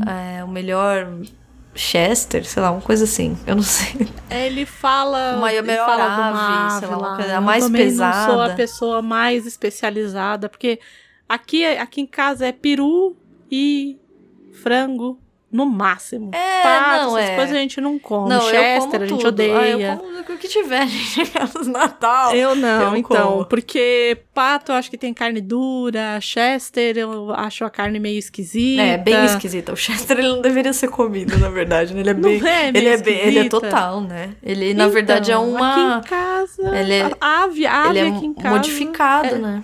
É, eu acho muito esquisito. A Chester, carne dele, eu acho.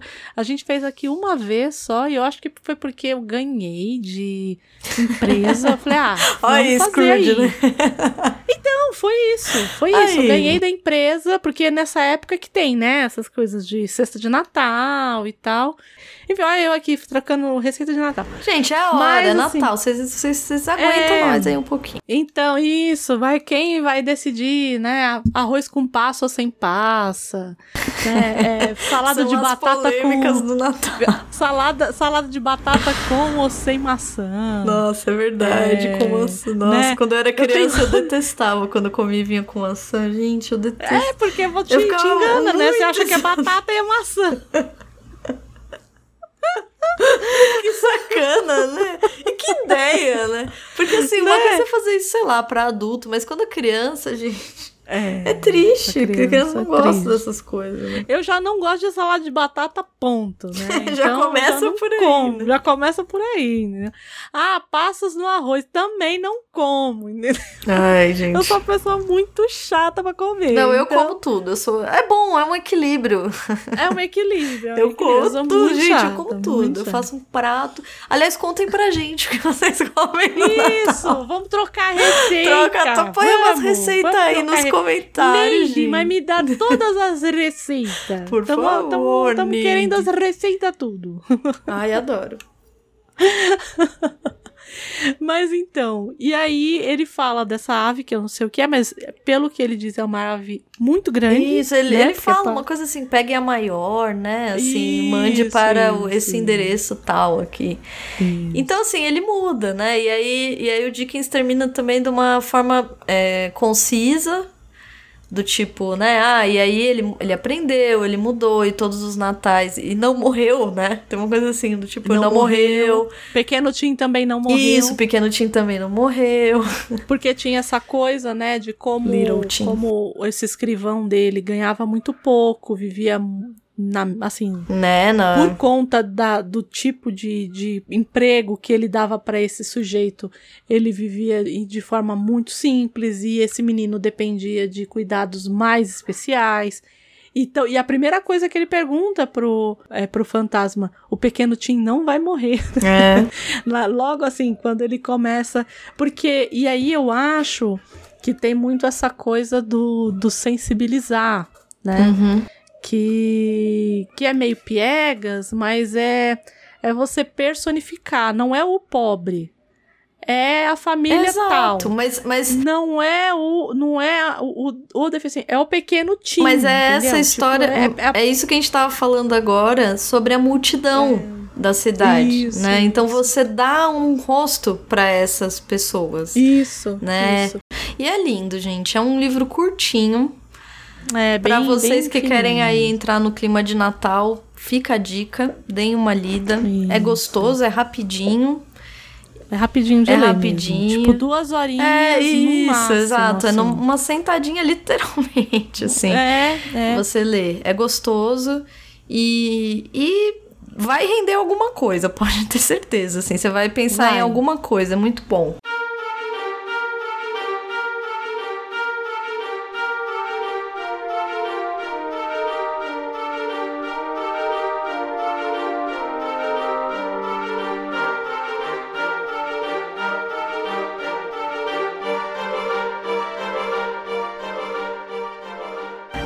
Vai adaptações, Andréia? Que adaptações trouxemos? A gente escolheu. Foi São difícil escolher. Muitas. Nós, né? nós tivemos que fazer quase uma, é, uma reunião extra aqui. Isso. pra- Não, nós tivemos, não, nós fizemos, verdade. na verdade. nós fizemos. É, porque mas... foi difícil escolher. E escolhemos, eu não sei se escolhemos a melhor adaptação. Isso, não, mas não se né? trata talvez de ser a melhor. Talvez sejamos o quê? Nostálgicas. Então, eu vou ser muito honesta. É, quando eu vi as adaptações, né, o leque de adaptações que a gente tinha, é, dentre elas, tinham duas que me chamaram a atenção mais. O- ambas eu já tinha assistido. Tanto a da Disney com o Mickey, né? Enfim, todas aquelas coisas que a gente vê da Uhum. Disney. E a outra é a que chegou aqui, é chama Scrooge no original, Isso. mas é, Chegou para nós, nós aqui chegou como as velhinhas, as velhinhas da tradução estavam trabalhando nesse dia. Ah, vapor Chegou como? altíssimo. Os fantasmas contra-atacam. Será que tem alguma coisa de Star Wars aí? Muito boa, né? Não sei. Isso trava- Os né? O Império contra-ataca, os fantasmas contra-atacam. Eu acho que foi É, isso não, aí, e, e é interessante pela, pela ideia do, do livro, né? Porque é isso, né? Os fantasmas chegam pra te atazanar, né? Eles vêm, eles vêm te atacar, de certo modo, né? A gente dá uma acordada, sei lá. Mas, de fato, não é a mais feliz das traduções. Não é. Pra quem- Ah, mas a gente ama as velhinhas dos anos 80. a gente Beijos, ama, velhinhas dos elas, anos 80. Elas trazem as traduções mais divertidas. É, eu gosto. Mas, assim, no original é Scrooge. Scrooge. Porque é o nome da personagem principal? Não. A personagem principal é diretor de uma, de uma rede de TV que eles colocam como IBC, mas na verdade deve ser a ABC. Uhum. É, e aí ele, que é uma rede de, de TV, é, de TV aberta, Uhum. e aí e que eles vão fazer uma adaptação do, do conto de Natal, né, do, da canção de Natal do Dickens, e que eles dão o nome de Scrooge. Isso. É isso. Por isso que tem esse nome. É, e, e, e eu fico pensando também, porque é Scrooge com ED, né, no fim. Isso. então eu fico isso, pensando isso, se não é uma ideia de verbinho, né? Isso, De montar um verbo, tipo, sendo Scrooge, coisa assim, né? É, Scroogezando, sei lá. Qualquer. Aí, tá vendo? É Cadê velhinhas dos anos 80? Poderiam ter feito uma coisa. Eu seria uma ótima velhinha dos anos 80. Eu vou me candidatar. Cadê a vaga aí? Cadê a vaga, né? Eu adoro. E aí é o Bill Murray, que é o a grande, né? Na época ele tava. Era a, a coqueluche, né? Tava na crista da onda nessa época. Tava, tava. E aí ele, ele é o, o, o cara avarento, ele vai ser esse sujeito, né? Que, que vai fazer o papel ali do Scrooge. Então ele é esse cara que é extremamente ambicioso, que é o sujeito que foi o, o que é o diretor de TV mais jovem, né? Ele fala isso, ele tem um orgulho de dizer isso, né? É, foi o, o, o diretor de TV mais jovem, né? E não foi pensando nos outros, foi pisando na cabeça É, dos outros. ele, né? é, ele é um Scrooge, gente. É isso. ele é o Scrooge. Só que, é só o que Scrooge. assim, imaginem, é um Scrooge em Nova York nos anos 80. Então, assim, era um cara nojento. Nojento. Sabe o, o- o Trump? Ele é tipo um Trump, assim. aquela- Então, tem, é os Yuppies, né? Ele é um Yuppie daquele período ali. Não- não sei né? o que que é era Yuppie. muito comum. É um termo que é usado para esses caras ah, é? é, que só pensam na carreira. Ali nos anos 80 era muito comum. Aquele. Workaholic, sei lá. É, então, aquele filme. Wall Street, não sei se você já Ah, sim. viu. Então, é, é Ah, esse tá. cara, entendeu? Uhum. Tipo, que, que. Que ele só pensa na carreira, que passa por cima de todo mundo. O psicopata enfim. americano. É, mais ou menos. é, mais ou menos. Tá aí. E, e e é o, o nome dele lá, né? É o Frank Cross. E aí ele tá ali. E, e é muito curioso porque a gente começa assistindo ao filme e tá passando como se fosse uma adaptação, né? Uhum. Então ele vai, ele e aí você fala assim, ué, mas não é no século XIX o filme, né? E aí, na verdade, a gente tá vendo uma chamada que foi feita pra TV pra esse cara provar. Isso, é. Porque estão fazendo E- esse especial, né? De Natal. Isso. Então- E aí ele fala assim: olha, eu acho isso daqui um lixo, Uma bosta. uma bosta, e eu, eu acho que tem que ser mais violento. As pessoas elas não têm que querer assistir, elas têm que ter medo. Isso. Que daquilo depende da vida delas. E aí ele faz uma chamada que as pessoas ficam meio assim, ué. Bizarra. né? E aí. E aí Parece o um único- apocalipse, sei lá. É um apocalipse, né? E aí o cara pega. Tanto que. Só nos anos 80. É muito bom, porque. Não, é, eles, esse eles, filme- Eles jogam no ar essa chamada uma vez, e aí chega no jornal dizendo assim: Isso, uma É. senhora morreu, não é? uma senhora. IBC mata. Isso, é, uma, uma senhora. mata uma senhora do coração. A mulher teve um infarto na hora que viu a chamada do. Esse, esse filme, ele é um suco dos anos 80, gente. Ele Ele, é. é. um suco, assim. Não, eu, eu a gente tava conversando antes de começar a gravar, né? Gostou do filme, não gostou, tal. E assim, eu vi, eu vi esse. Eu não go- gostar do ponto de vista de você falar assim, nossa, que filme bom. Jamais conseguiria É, não dizer, é. não é. Eu jamais conseguiria dizer Não que é um é. filme bom. Achei. Inclusive, a atuação do Bill Murray é ridícula. Nossa, terrível, Tem hora que ele tá terrível. literalmente rindo na tela. Eu não sei se você já perce A percebeu. impressão que eu tive é que ele não queria estar ali. Isso, eu também. A impressão também. que eu tive é que ele tava fazendo aquele Tava filme sem cagando, vontade é. nem. Ele tava cagando pro filme. Diferente da Carrie Allen. Pra quem sabe quem é a Isso. Carrie Allen, que é a. A Ai, Bond que é Bior- linda. A, a Bond Bior, não. Acho lindo. A, a Indiana Bond, né? A não, Indiana Bond. A, a Indiana Girl. Indiana Bond, ótimo. A Indiana, a Indiana Girl Indiana que Girl. importa, que, né, que é a Marion. A Uhum. Indiana Girl que importa, que é a Marion.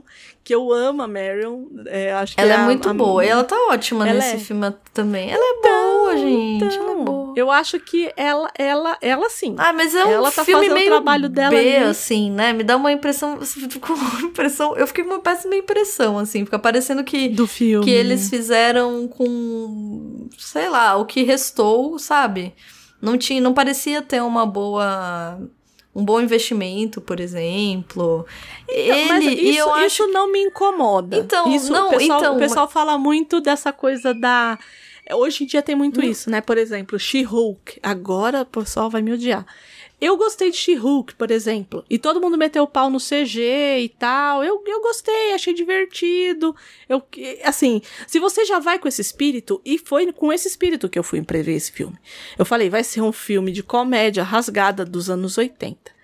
Mas você percebia claramente que o Bill Murray não queria estar ali. É, então, eu acho que isso, por isso, por isso que eu achei assim, eu acho que o fato da coisa não ser bem feita e o Bill Murray ter essa postura nítida, porque pra mim é muito, foi muito nítida assim. É. Você olha e fala, gente, ele tá cagando assim, ele tá Ele tá cagando, É uma né? coisa tipo podrão assim, ele não fez com o Isso. menor assim, menos 30 de seriedade, sabe assim? Isso. Isso, deixa o filme. Porque eu gostei, eu até falei pra Andréia, né? Você vê o filme, você fala, gente, isso aqui é Nova York anos 80, assim. É Isso. lotado de referências. A gente ficou falando. Eu ia começar o programa falando isso. O que que Charles Dickens tem a ver com o Bina? Ninguém vai saber. Agora é a hora de É. saber. Porque esse filme. Ele tem. Eu fiquei assistindo e mandei mensagem, porque eu e André a gente não se fala quase nunca, né? Não, não. E não. aí eu mandei uma mensagem, falei, André, A gente se a gente se odeia, odeia, verdade, isso aqui é tudo um odeia. teatro, é um teatro. Aí eu mandei uma mensagem, falei, André, eles tinham Bina.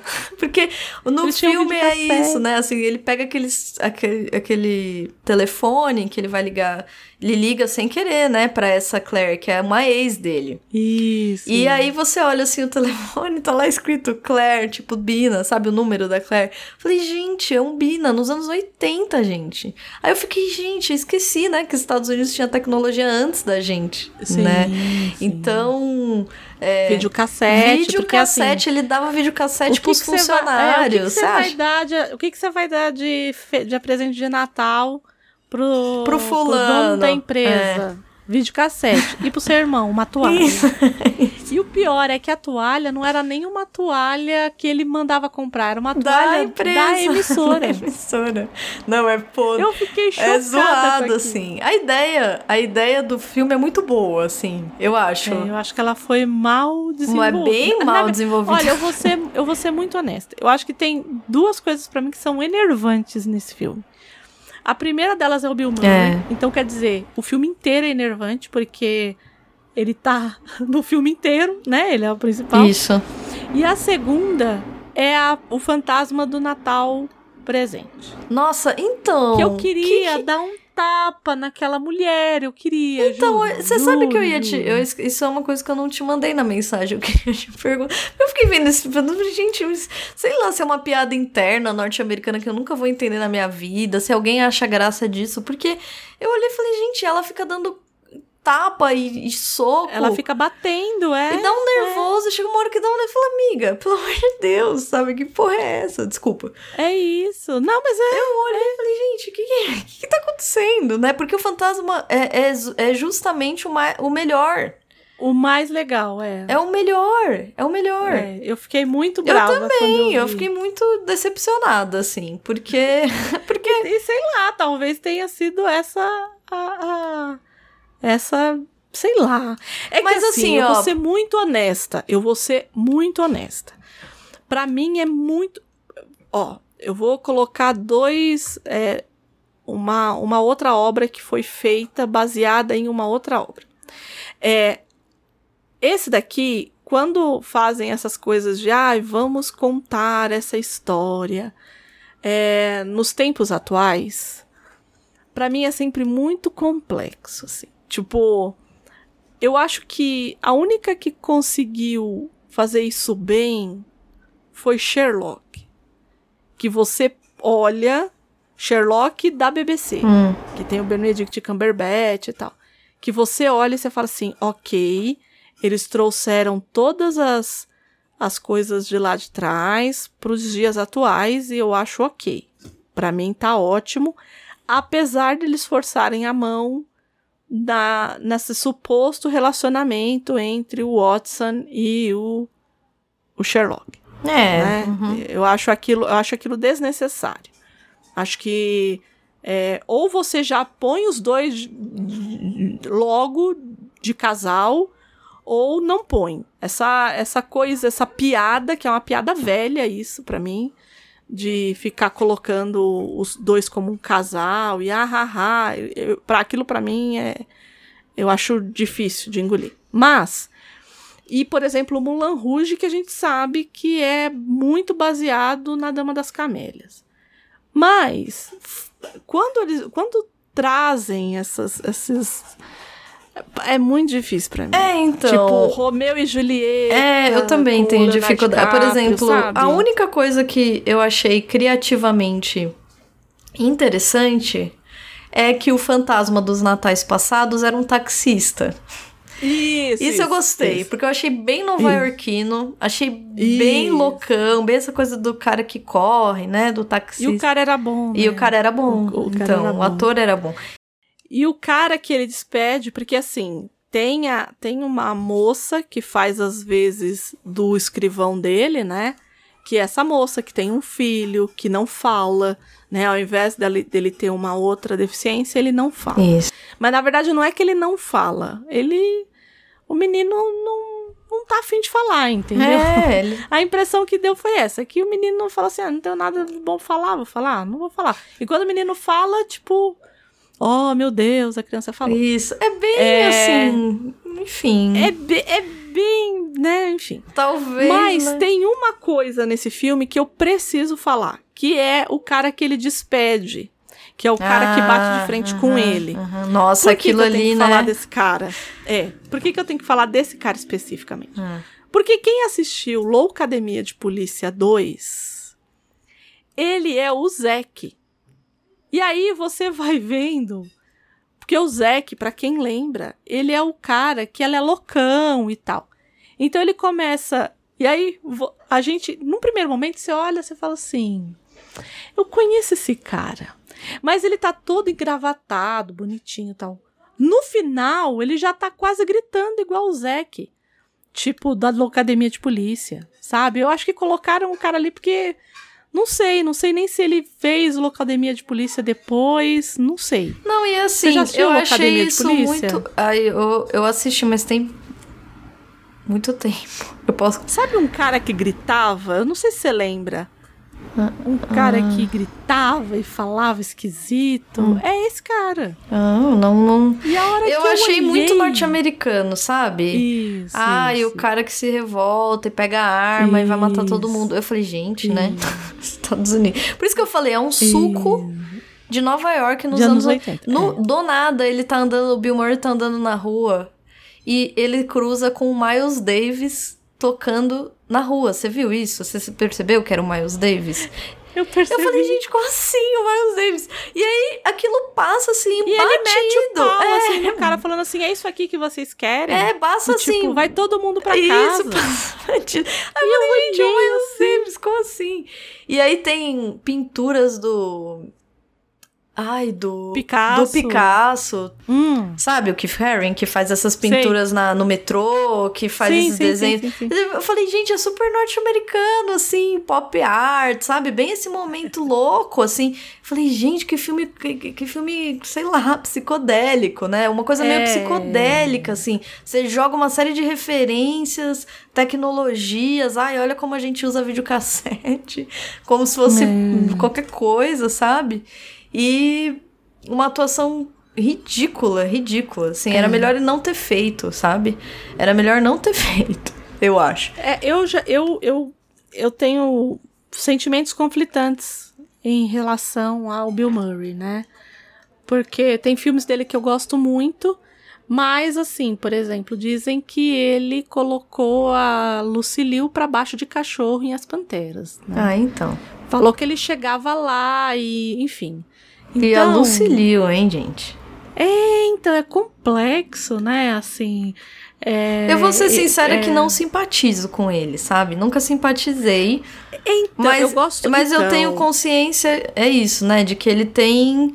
É... Ele tem um capital Isso, cultural. exato. Ele fez que- parte de tanta, tanta referência, né? É, pra mim, para mim, é, que vivia nos anos 80, os filmes dele que eu gostava, eu gostava, sei lá, desde, a gente vai falar dos Casos Fantasmas, mas tem o Clube do- dos Pilantras, tinha o Feitiço do Tempo, que é o Dia da Marmota. Isso. Pô, como, aham. sabe, como não gostar, entendeu? Tipo, então, é... E, mas, ao mesmo tempo, esse daqui foi um filme que eu fiquei muito decepcionada. Ele tá no filme que eu, assim, um dos meus filmes favoritos da vida, que é Os Excêntricos Tenenbaums. Uhum. Que ele é o marido da Gwyneth Paltrow, né, no filme. É, E ele também é um, um cara que o, que o Wes Anderson gosta demais. Ele tá sempre nos filmes do cara, né? E é um dos meus diretores favoritos também, enfim. Mas tem uns, umas coisas assim que é, são difíceis. assim.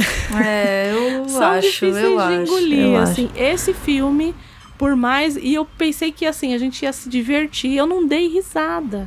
Eu fiquei tão. Não, e aquele momento final, porque aí também é a mesma coisa, ele viaja pro passado, ele vê que ele não era uma criança amada, ele vem e, e revê, principalmente, é bem a fórmula hollywoodiana, né? Então ele vê a relação dele com essa moça, que no, no livro não tem, né? Mas eles focam muito... Ele te- então tem, tem, isso, mas tem bem é- leve, assim, né? Bem, tem, tem, mas assim, a gente só vê a moça quando ela dá o fora nele e acabou. Isso, e acabou. Né? Que ela fala Até assim, porque, olha... né? Do século XIX, né? Também não.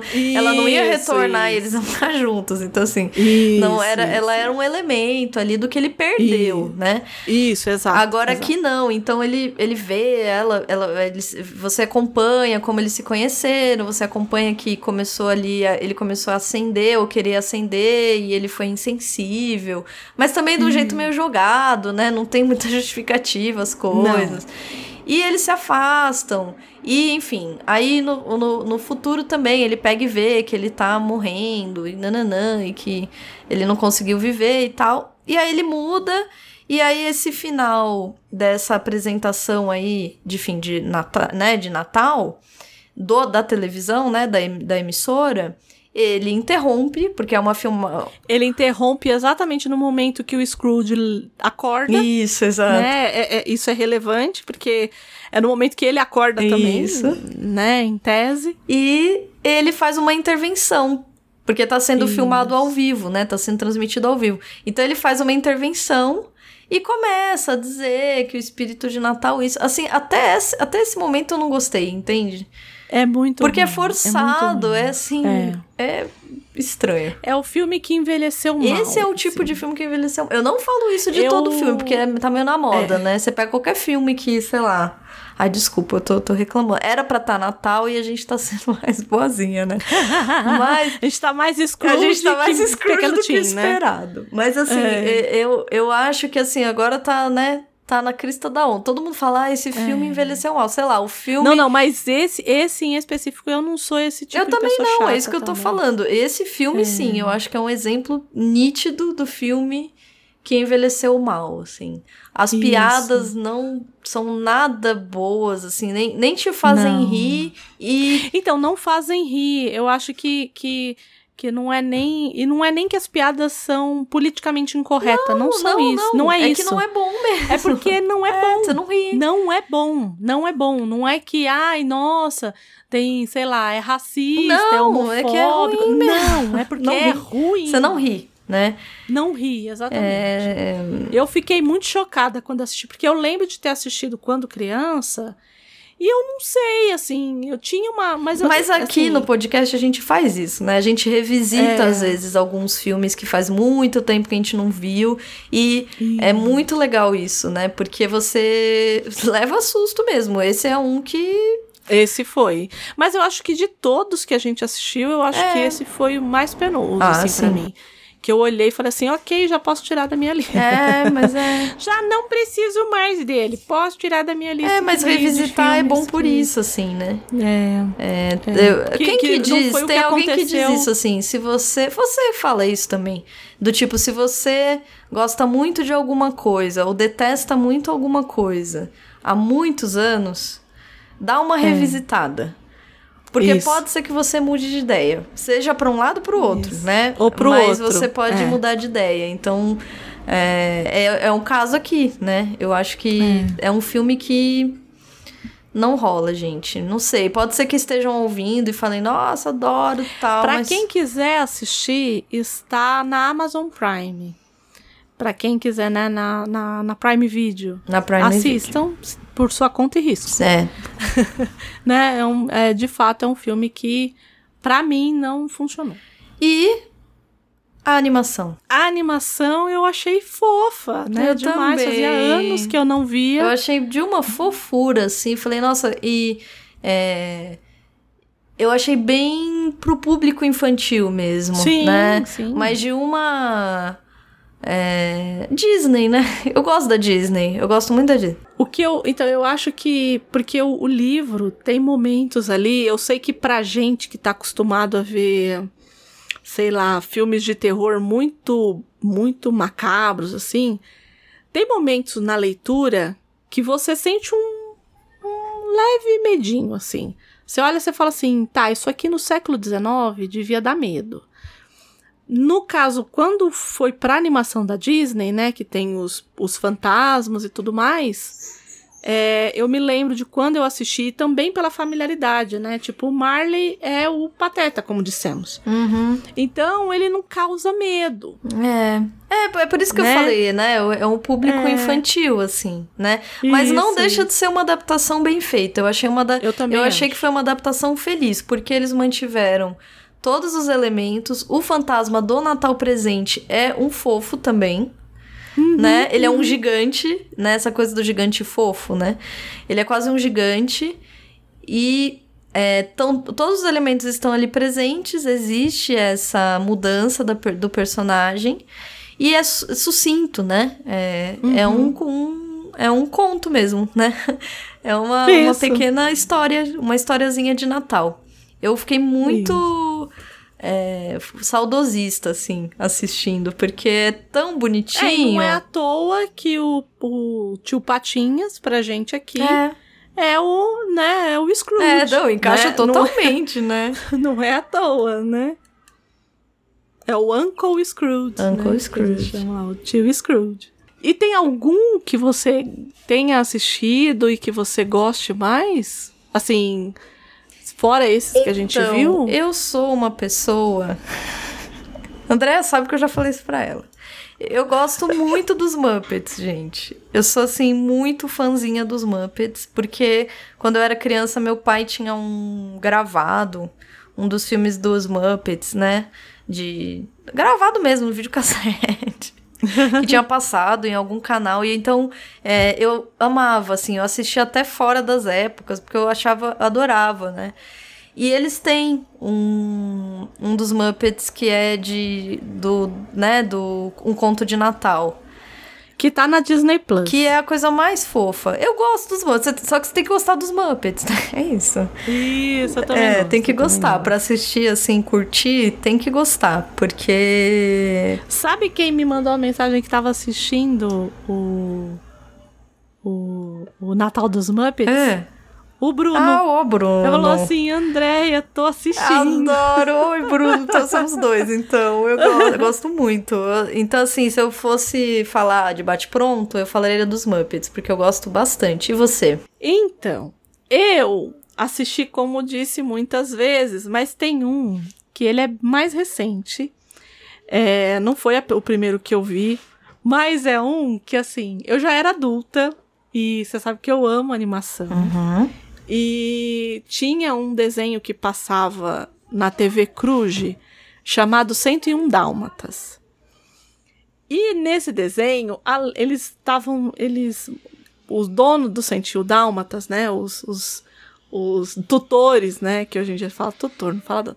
Os tutores, tutores. do 101 Dálmatas é, moram numa fazenda e tem uma galinha, né? Que tem uma pinta. Então ela também é um 101 dálmata ali no meio deles, né? Acho que todo mundo deve ter assistido pelo menos uma vez esse desenho. Acho que a sua geração assistiu quando criança, inclusive, a TV Cruz, né? Eu já era adulta na época. É, não, eu assisti criança. Isso. E aí tem um episódio que é um episódio que, assim, que meu irmão, Anderson, eu tô falando isso por sua causa. tem um episódio que a gente. que a gente gosta muito, que a Malévola. Malévola não. Que a Cruella. Aham. É, ela é o Scrooge. E aí tem o. E os. Claro, os. Os espíritos do Natal passado, presente, é claro que são os, os dálmatas. né? Claro. Uhum. Só que o do futuro, que é esse que só aponta, é a pinta, que é essa galinha. e aí.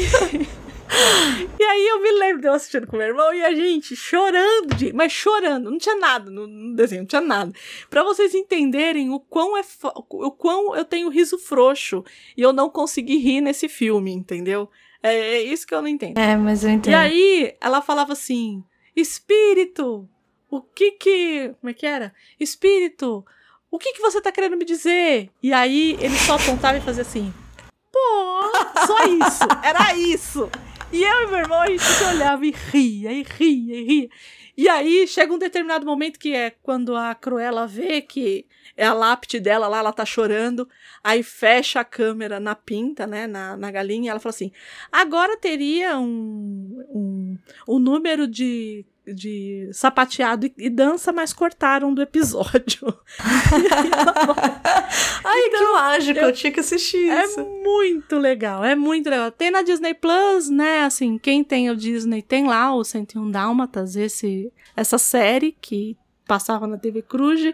E eu fui olhar lá e tem esse episódio. Eu falei, não, eu preciso falar desse episódio. Porque eu me lembro já adulta rindo igual uma criança. Eu e meu irmão, mas a gente olhava e ria, ria, ria. Que eu e o Anderson tem essas coisas, né? De com desenho animado. É, agora, e tem um, por exemplo, tem um que não tem nada a ver. Esse foi o Anderson que, que deu, deu defeito. Hum. Tem um desenho chamado é, O Mundo de Gumball. Acho que esse É, você não assiste. é, não, eu, eu assisti algumas coisas. Você sabe Sei, quem é, então. claro. E aí tem um episódio que ele fala que um cara leva alguma coisa dele e ele fala assim: não, a gente tem que roubar a coisa mais importante pro sujeito. Aí o. Eu não lembro se é o Darwin ou se é o Gumball que pega e sequestra a mãe do menino. Aí, aí ele fala assim, mas como é que você sequestrou a mãe? Você falou que era a coisa mais importante pra ele. Meu irmão deu defeito de um jeito que ele ria. Assim, eu nunca vi ele rindo daquele jeito. Então é isso, a gente dá defeito, depende. Exato, é. A gente dá defeito. E Dá nesse defeito. filme, nesse filme, infelizmente, do, do Bill Murray, É, não rolou. não aconteceu. Não rolou, né? Não rolou. Não rolou. E é isso, gente. Eu acho. é, hoje é o último episódio, a gente vem, vem falando isso, né? Uhum. Vem é, fazendo essa, essa contagem regressiva aí, porque estamos cansados, Ah, não, porque imagina. queremos tirar férias, porque também. Mas é também para avisá-los que a gente vai ter um recessozinho, a gente volta em fevereiro. A gente volta em fevereiro. Uhum. A gente volta. tá? Não adianta. Vocês não vão se livrar da chorar. gente. Não vão, não vão. Eu sinto muito informar que Estaremos aqui. não vai ter. Estaremos aqui em fevereiro.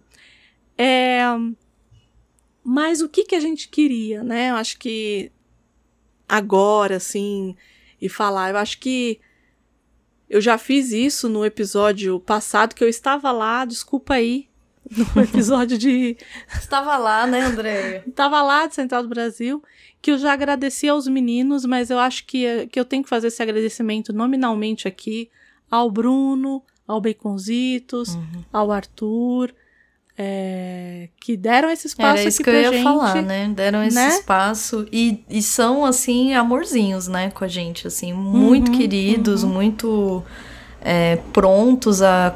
Enfim, eu particularmente, né, porque eu não conheço nenhum deles, né, você já, já tava aí, né, e eu sempre me senti muito. Claro, não conheço. De novo, quem sabe 2023 não traga encontros legais, né? Mas eu me senti muito acolhida, então, enfim, admiráveis aí, né, gente? Não tem como. So- fomos muito bem acolhidas. Ai, sim. E, né, acho que, acho que a palavra é essa, acho que é o acolhimento mesmo. É, e darem né? essa abertura, né? Deixarem a Isso. gente estar ocupando aqui, né? no- de, a gente não tem, a gente nunca teve, a gente nunca recebeu. é, ah, não fale a respeito Isso, disso. não. Ah, não fa Pelo nunca. Contrário, na tem- verdade, eu acho que é isso, assim, eu sinto acolhida É, mesmo, do tipo, gente, isso. façam, assim, fiquem à vontade, né? que da forma que vocês quiserem, Do do, tema que vocês quiserem, do tema exato. que vocês quiserem, a gente nunca foi podado de nada, nada, nada, nada.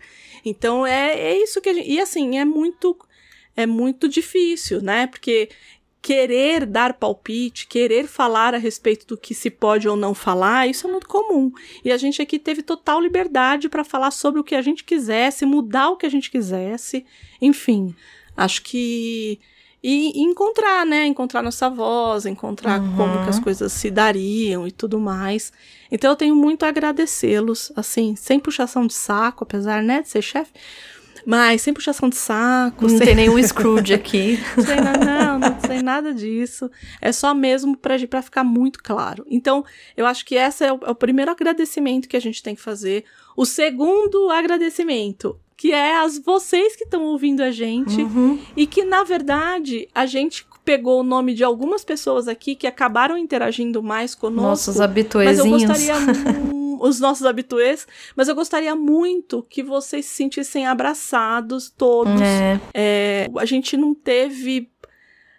A gente não teve hate, assim. Não, gente não. A gente foi muito bem abraçados por essa audiência. Eu sempre, eu sempre nos meus textos, no portal Refil, eu sempre falo assim: é uma audiência qualificada, e é de fato. Uhum. Né? Então a gente nunca teve nenhum tipo de hate. Mas a gente vai é, falar falar um pouquinho, né, desses que estavam aqui com a gente, que é o Ezequiel, que tá um pouco sumido. é verdade, deu uma já sumidinha. estamos sentindo falta. Tudo bem que tem um, um, um, um menino que é uma gracinha que tá aí junto, que eu acho que deve estar dando muito trabalho, por isso que ele não tá escrevendo. Dá pra entender. Mas quando você puder escrever pra nós, Volta, aqui, fica que vai ter volta. bolo. fi- isso, que a gente tá, a gente tá com saudade. O Valdir Fumemini Júnior, Que é um parceiraço fofo. lá do que- lá do Perpétuos, que a gente tá sempre ali falando. E que interage, interage nas Isso. redes, tá lá, né? Ele é. Ele é. Ele sempre também foi muito querido comigo, viu, Valdir? É, então, esses dois eu não tenho que falar, porque eu já os conhecia de antes, né? Fica até chato, mas então, assim, amigo a gente fala mesmo. aí. É isso aí. Aí a gente, a gente tem a Raíza. A Raiza. Zanetti, que. Raiza. Putz, por que, que eu falo Raiza? Ah, porque eu Porque eu entendo sei. ela. Eu sou Gabriele, né? Então, assim, as pessoas me Ah, chamam é de verdade. Gabriela. É a vida. Raiza, desculpa. Ela desculpa, ela é Então- uma fofa. Raiza é assim. Ela desculpa. É. Então, Raiza, a Raiza também que sempre, sempre tá lá. Sempre. é, curtindo e, e- enfim, e tava comentando bastante também. O Matheus Santos, que Sim. mandou mensagem aqui pra gente. O Eduardo Carvalho, Sim. que. O habituê mais, mais, mais jovem da, Mas da nossa, que da a nossa gente- equipe. Isso, o último a que, gente se agregou aí. Isso, mas a gente queria, em nome, né, nomeando essas pessoas Isso. aqui, a gente queria agradecer a todos que nos escutam e que caminham aí com a gente e que estarão aqui em 2023. Ah, então. É- é- a aí gente não espera tá. menos que isso. Aí que tá, Entendeu? né? E, e assim, é o clichê. Eu sei que é muito clichê o que eu vou falar agora. Mas de fato, saber que vocês estão ouvindo, ler os comentários, interagir, é muito bom. É muito bom. É. Assim, é algo que é, faz muita diferença pra mim, né? E que é gostoso, assim, você descobrir que você tá. que, que tem pessoas ouvindo o que você tá falando, que tem pessoas que vão interagir com o que você comentou, é, que vão colocar pontos de vista que você não pensou, que vão trazer uma referência que você nunca tinha visto. Eu gosto muito. Então, assim, pra mim, o, o- as pessoas que nos ouvem são muito, muito especiais mesmo, assim. Não é, é. Por isso eu falei, né? Parece muito clichê. Mas ele é muito verdadeiro, assim. Pra mim é muito verdadeiro. Eu fico muito. a gente começou isso aqui de um lugar é, da amizade, né? Da, da- de duas doidas que conversam. É, vocês praticamente estão ouvindo aqui conversas que a gente tem, né? Assim, é Isso, muito isso. algo muito próximo, apesar de ser preparado, de ser escrito, etc. É algo de ter uma pesquisa. de ter uma né? pesquisa, tudo uma leitura é. e tudo. Apesar disso, é algo muito, muito próximo, né? Muito íntimo, vamos dizer assim, né? Uma, é muito nosso, assim, é muito meu com a Andrea, né? Então, quando a gente descobre que tem gente ouvindo, que tem gente gostando também, que tem gente que é sintonizada com a gente, né? Assim, a gente que tá afim, né, afinada com, com a gente, é um prazer, assim, um pouco indescritível, assim, é muito legal fazer essa troca, né? Então, mas assim, sou muito, muito grata, somos muito gratas, né, a essas, a todas, todas essas pessoas, eu acho que esperamos que vocês continuem conosco em 2023 e que venham mais, que venham mais, né? Que, que venham mais comentários, venham mais ouvintes, mais habituês. Sou muito feliz por isso, né? Aproveitando o espírito natalino, isso é algo que a Estamos gente quer manter. agradecendo, exato. agradecendo, né? E aí eu acho que o terceiro agradecimento que eu tenho que fazer é pra dona Gabriele Deali, não é mesmo? Por quê? Porque eu cheguei pra dona Gabriele Deali e falei, quer fazer um podcast? Quero. Quando? Não sei. E aí a gente, E aí a gente é, foi caminhando e fizemos, É. entendeu? É isso. Aqui é, é, o, é o punk rock do podcast, entendeu? É o Just Do It, a gente foi lá e fez. Não, e assim, é, é muito além de podcast, gente. A gente tem, assim, Andréia, você, você sabe, né? Não vou aqui. A gente. Ah, não, A gente não, tava aqui para. falando público e privado, então eu não vou aqui, né, fazer assim, não vou aqui rasgar. não vou aqui fazer, né, Andréia chorar em público. Mas não, assim, por favor, porque eu não gosto. para além. É, mas para além. Eu acho que a coisa só funcionou porque a gente tem mesmo uma amizade muito grande, né? Então eu acho que Uhum. tem uma afinidade e a gente se deu bem fazendo podcast. Óbvio Uhum. que cada programa é uma descoberta, né? Eu acho que É. a gente vai entendendo o nosso ritmo, vai entendendo como fazer, vai vendo como fica melhor.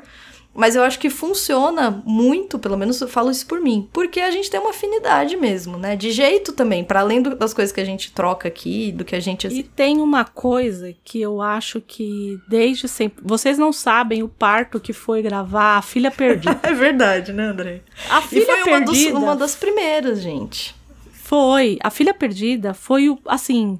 Foi o programa mais difícil de gravar, porque nós tínhamos visões muito diferentes. Da obra, da, de tudo, da né? obra. A gente discutiu. É. A gente discutiu. A gente não brigou porque a gente não. A gente não mas briga, a gente exato. discutiu. É, a gente É, não briga. tá fora. Mas a gente discutiu. Mas assim, eu só acho que isso que assim, isso acontece, a gente discutiu e a gente chegou, não, então a gente vai falar assim. Uhum, A- o- um, uma- um outro programa que caiu, acho que não tem problema nenhum falar, foi ver de vingança, Isso, aham. porque Por questões As duas outras, tinham né? vivências muito diferentes. Né? Muito, muito, muito. da obra, de como as coisas funcionaram. geração, e do de mundo, tudo, né? Isso, e do mundo como tava. Então a gente pegou e falou Melhor assim: não. Não vamos fazer É. agora. E, assim, e tá tudo bem. É. Eu, eu, e eu acho que a gente que só pode acontecer isso. Só pode dar certo fazendo isso. E eu acho que deu muito certo Sim, eu também. porque não temos nenhum tipo de trava em falar o que não gostei, Isso. o que gostei. Somos Ah, amigas, acho que a gente né? podia Somos fazer amigas Exato, mesmo, assim, exato. né? Então... Mas tem que ter isso, porque senão, assim, É, porque é uma convivência a mais e... É, e... é, E, e a gente monta, né? Vocês não veem, mas existe toda uma montagem, né? Existe um- um- uma pauta, existe uma dinâmica, existe ah, visões, como a André pontuou. Às vezes a gente vê uma mesma obra de pontos de vistas muito diferentes. Então, Uhum. ornar tudo isso tem que ser do lado de uma pessoa que tá alinhada com você. É isso. é. E não necessariamente. E alinhada não significa que concorda. Não, não, com alinhada tudo. no- nisso que Né? você falou, assim, a gente, a gente É. não tem travas, não existe travas. ah, então Isso, teve não esse tem. problema, o que, que a gente vai fazer? Porque é isso. Não faz. É, A então gente- não O que, que faz. foi que a gente colocou no lugar de V de vingança? Acho que foi laços. Laços, é, foi laços. Laços. A gente falou assim: não, então não E olha faz. que- Vamos fazer E olha laços. que obra, né? Pra... É, entendeu? Laços. Do tipo. É. E, e, e, e sem esse juízo de valor do que era melhor, do que era pior, não, então vamos fazer laços. É. Porque não era o momento. Imagina falar de V de vingança. As a gente tava da saindo. eleição, né? Não, não. A gente era primeiro. Segundo turno já? Era o programa do seg- era o programa depois do primeiro turno. Isso, é, isso. Aí a gente falou: não, não vai rolar. Não e vai foi rolar. uma ótima Por- decisão, eu acho. Foi, eu ótima acho. decisão, foi ótimo. Mas é isso, é, é, é uma espécie, é, de novo, palavra clichê, né? É uma parceria mesmo, né? A gente tem É. uma boa parceria, assim, para além da amizade, né? A, a, a gente descobriu que funciona, né? Isso. Então, muito obrigada, E é Andrea. isso. E é isso. Muito obrigada, Gabriela Ideale. Solta a Simone aí. Solta Simone, porque edição. É isso que a gente precisa agora. Um bom Natal pra todo mundo, boa, boa virada de ano. Fiquem em paz, abracem seus queridos, reflitam. Vamos fazer as pazes com quem a gente brigou? Feliz Natal, Feliz. Natal, Andréia. Feliz Natal, gente. Tchau, tchau. então é Natal, a festa cristã do velho e do novo, do amor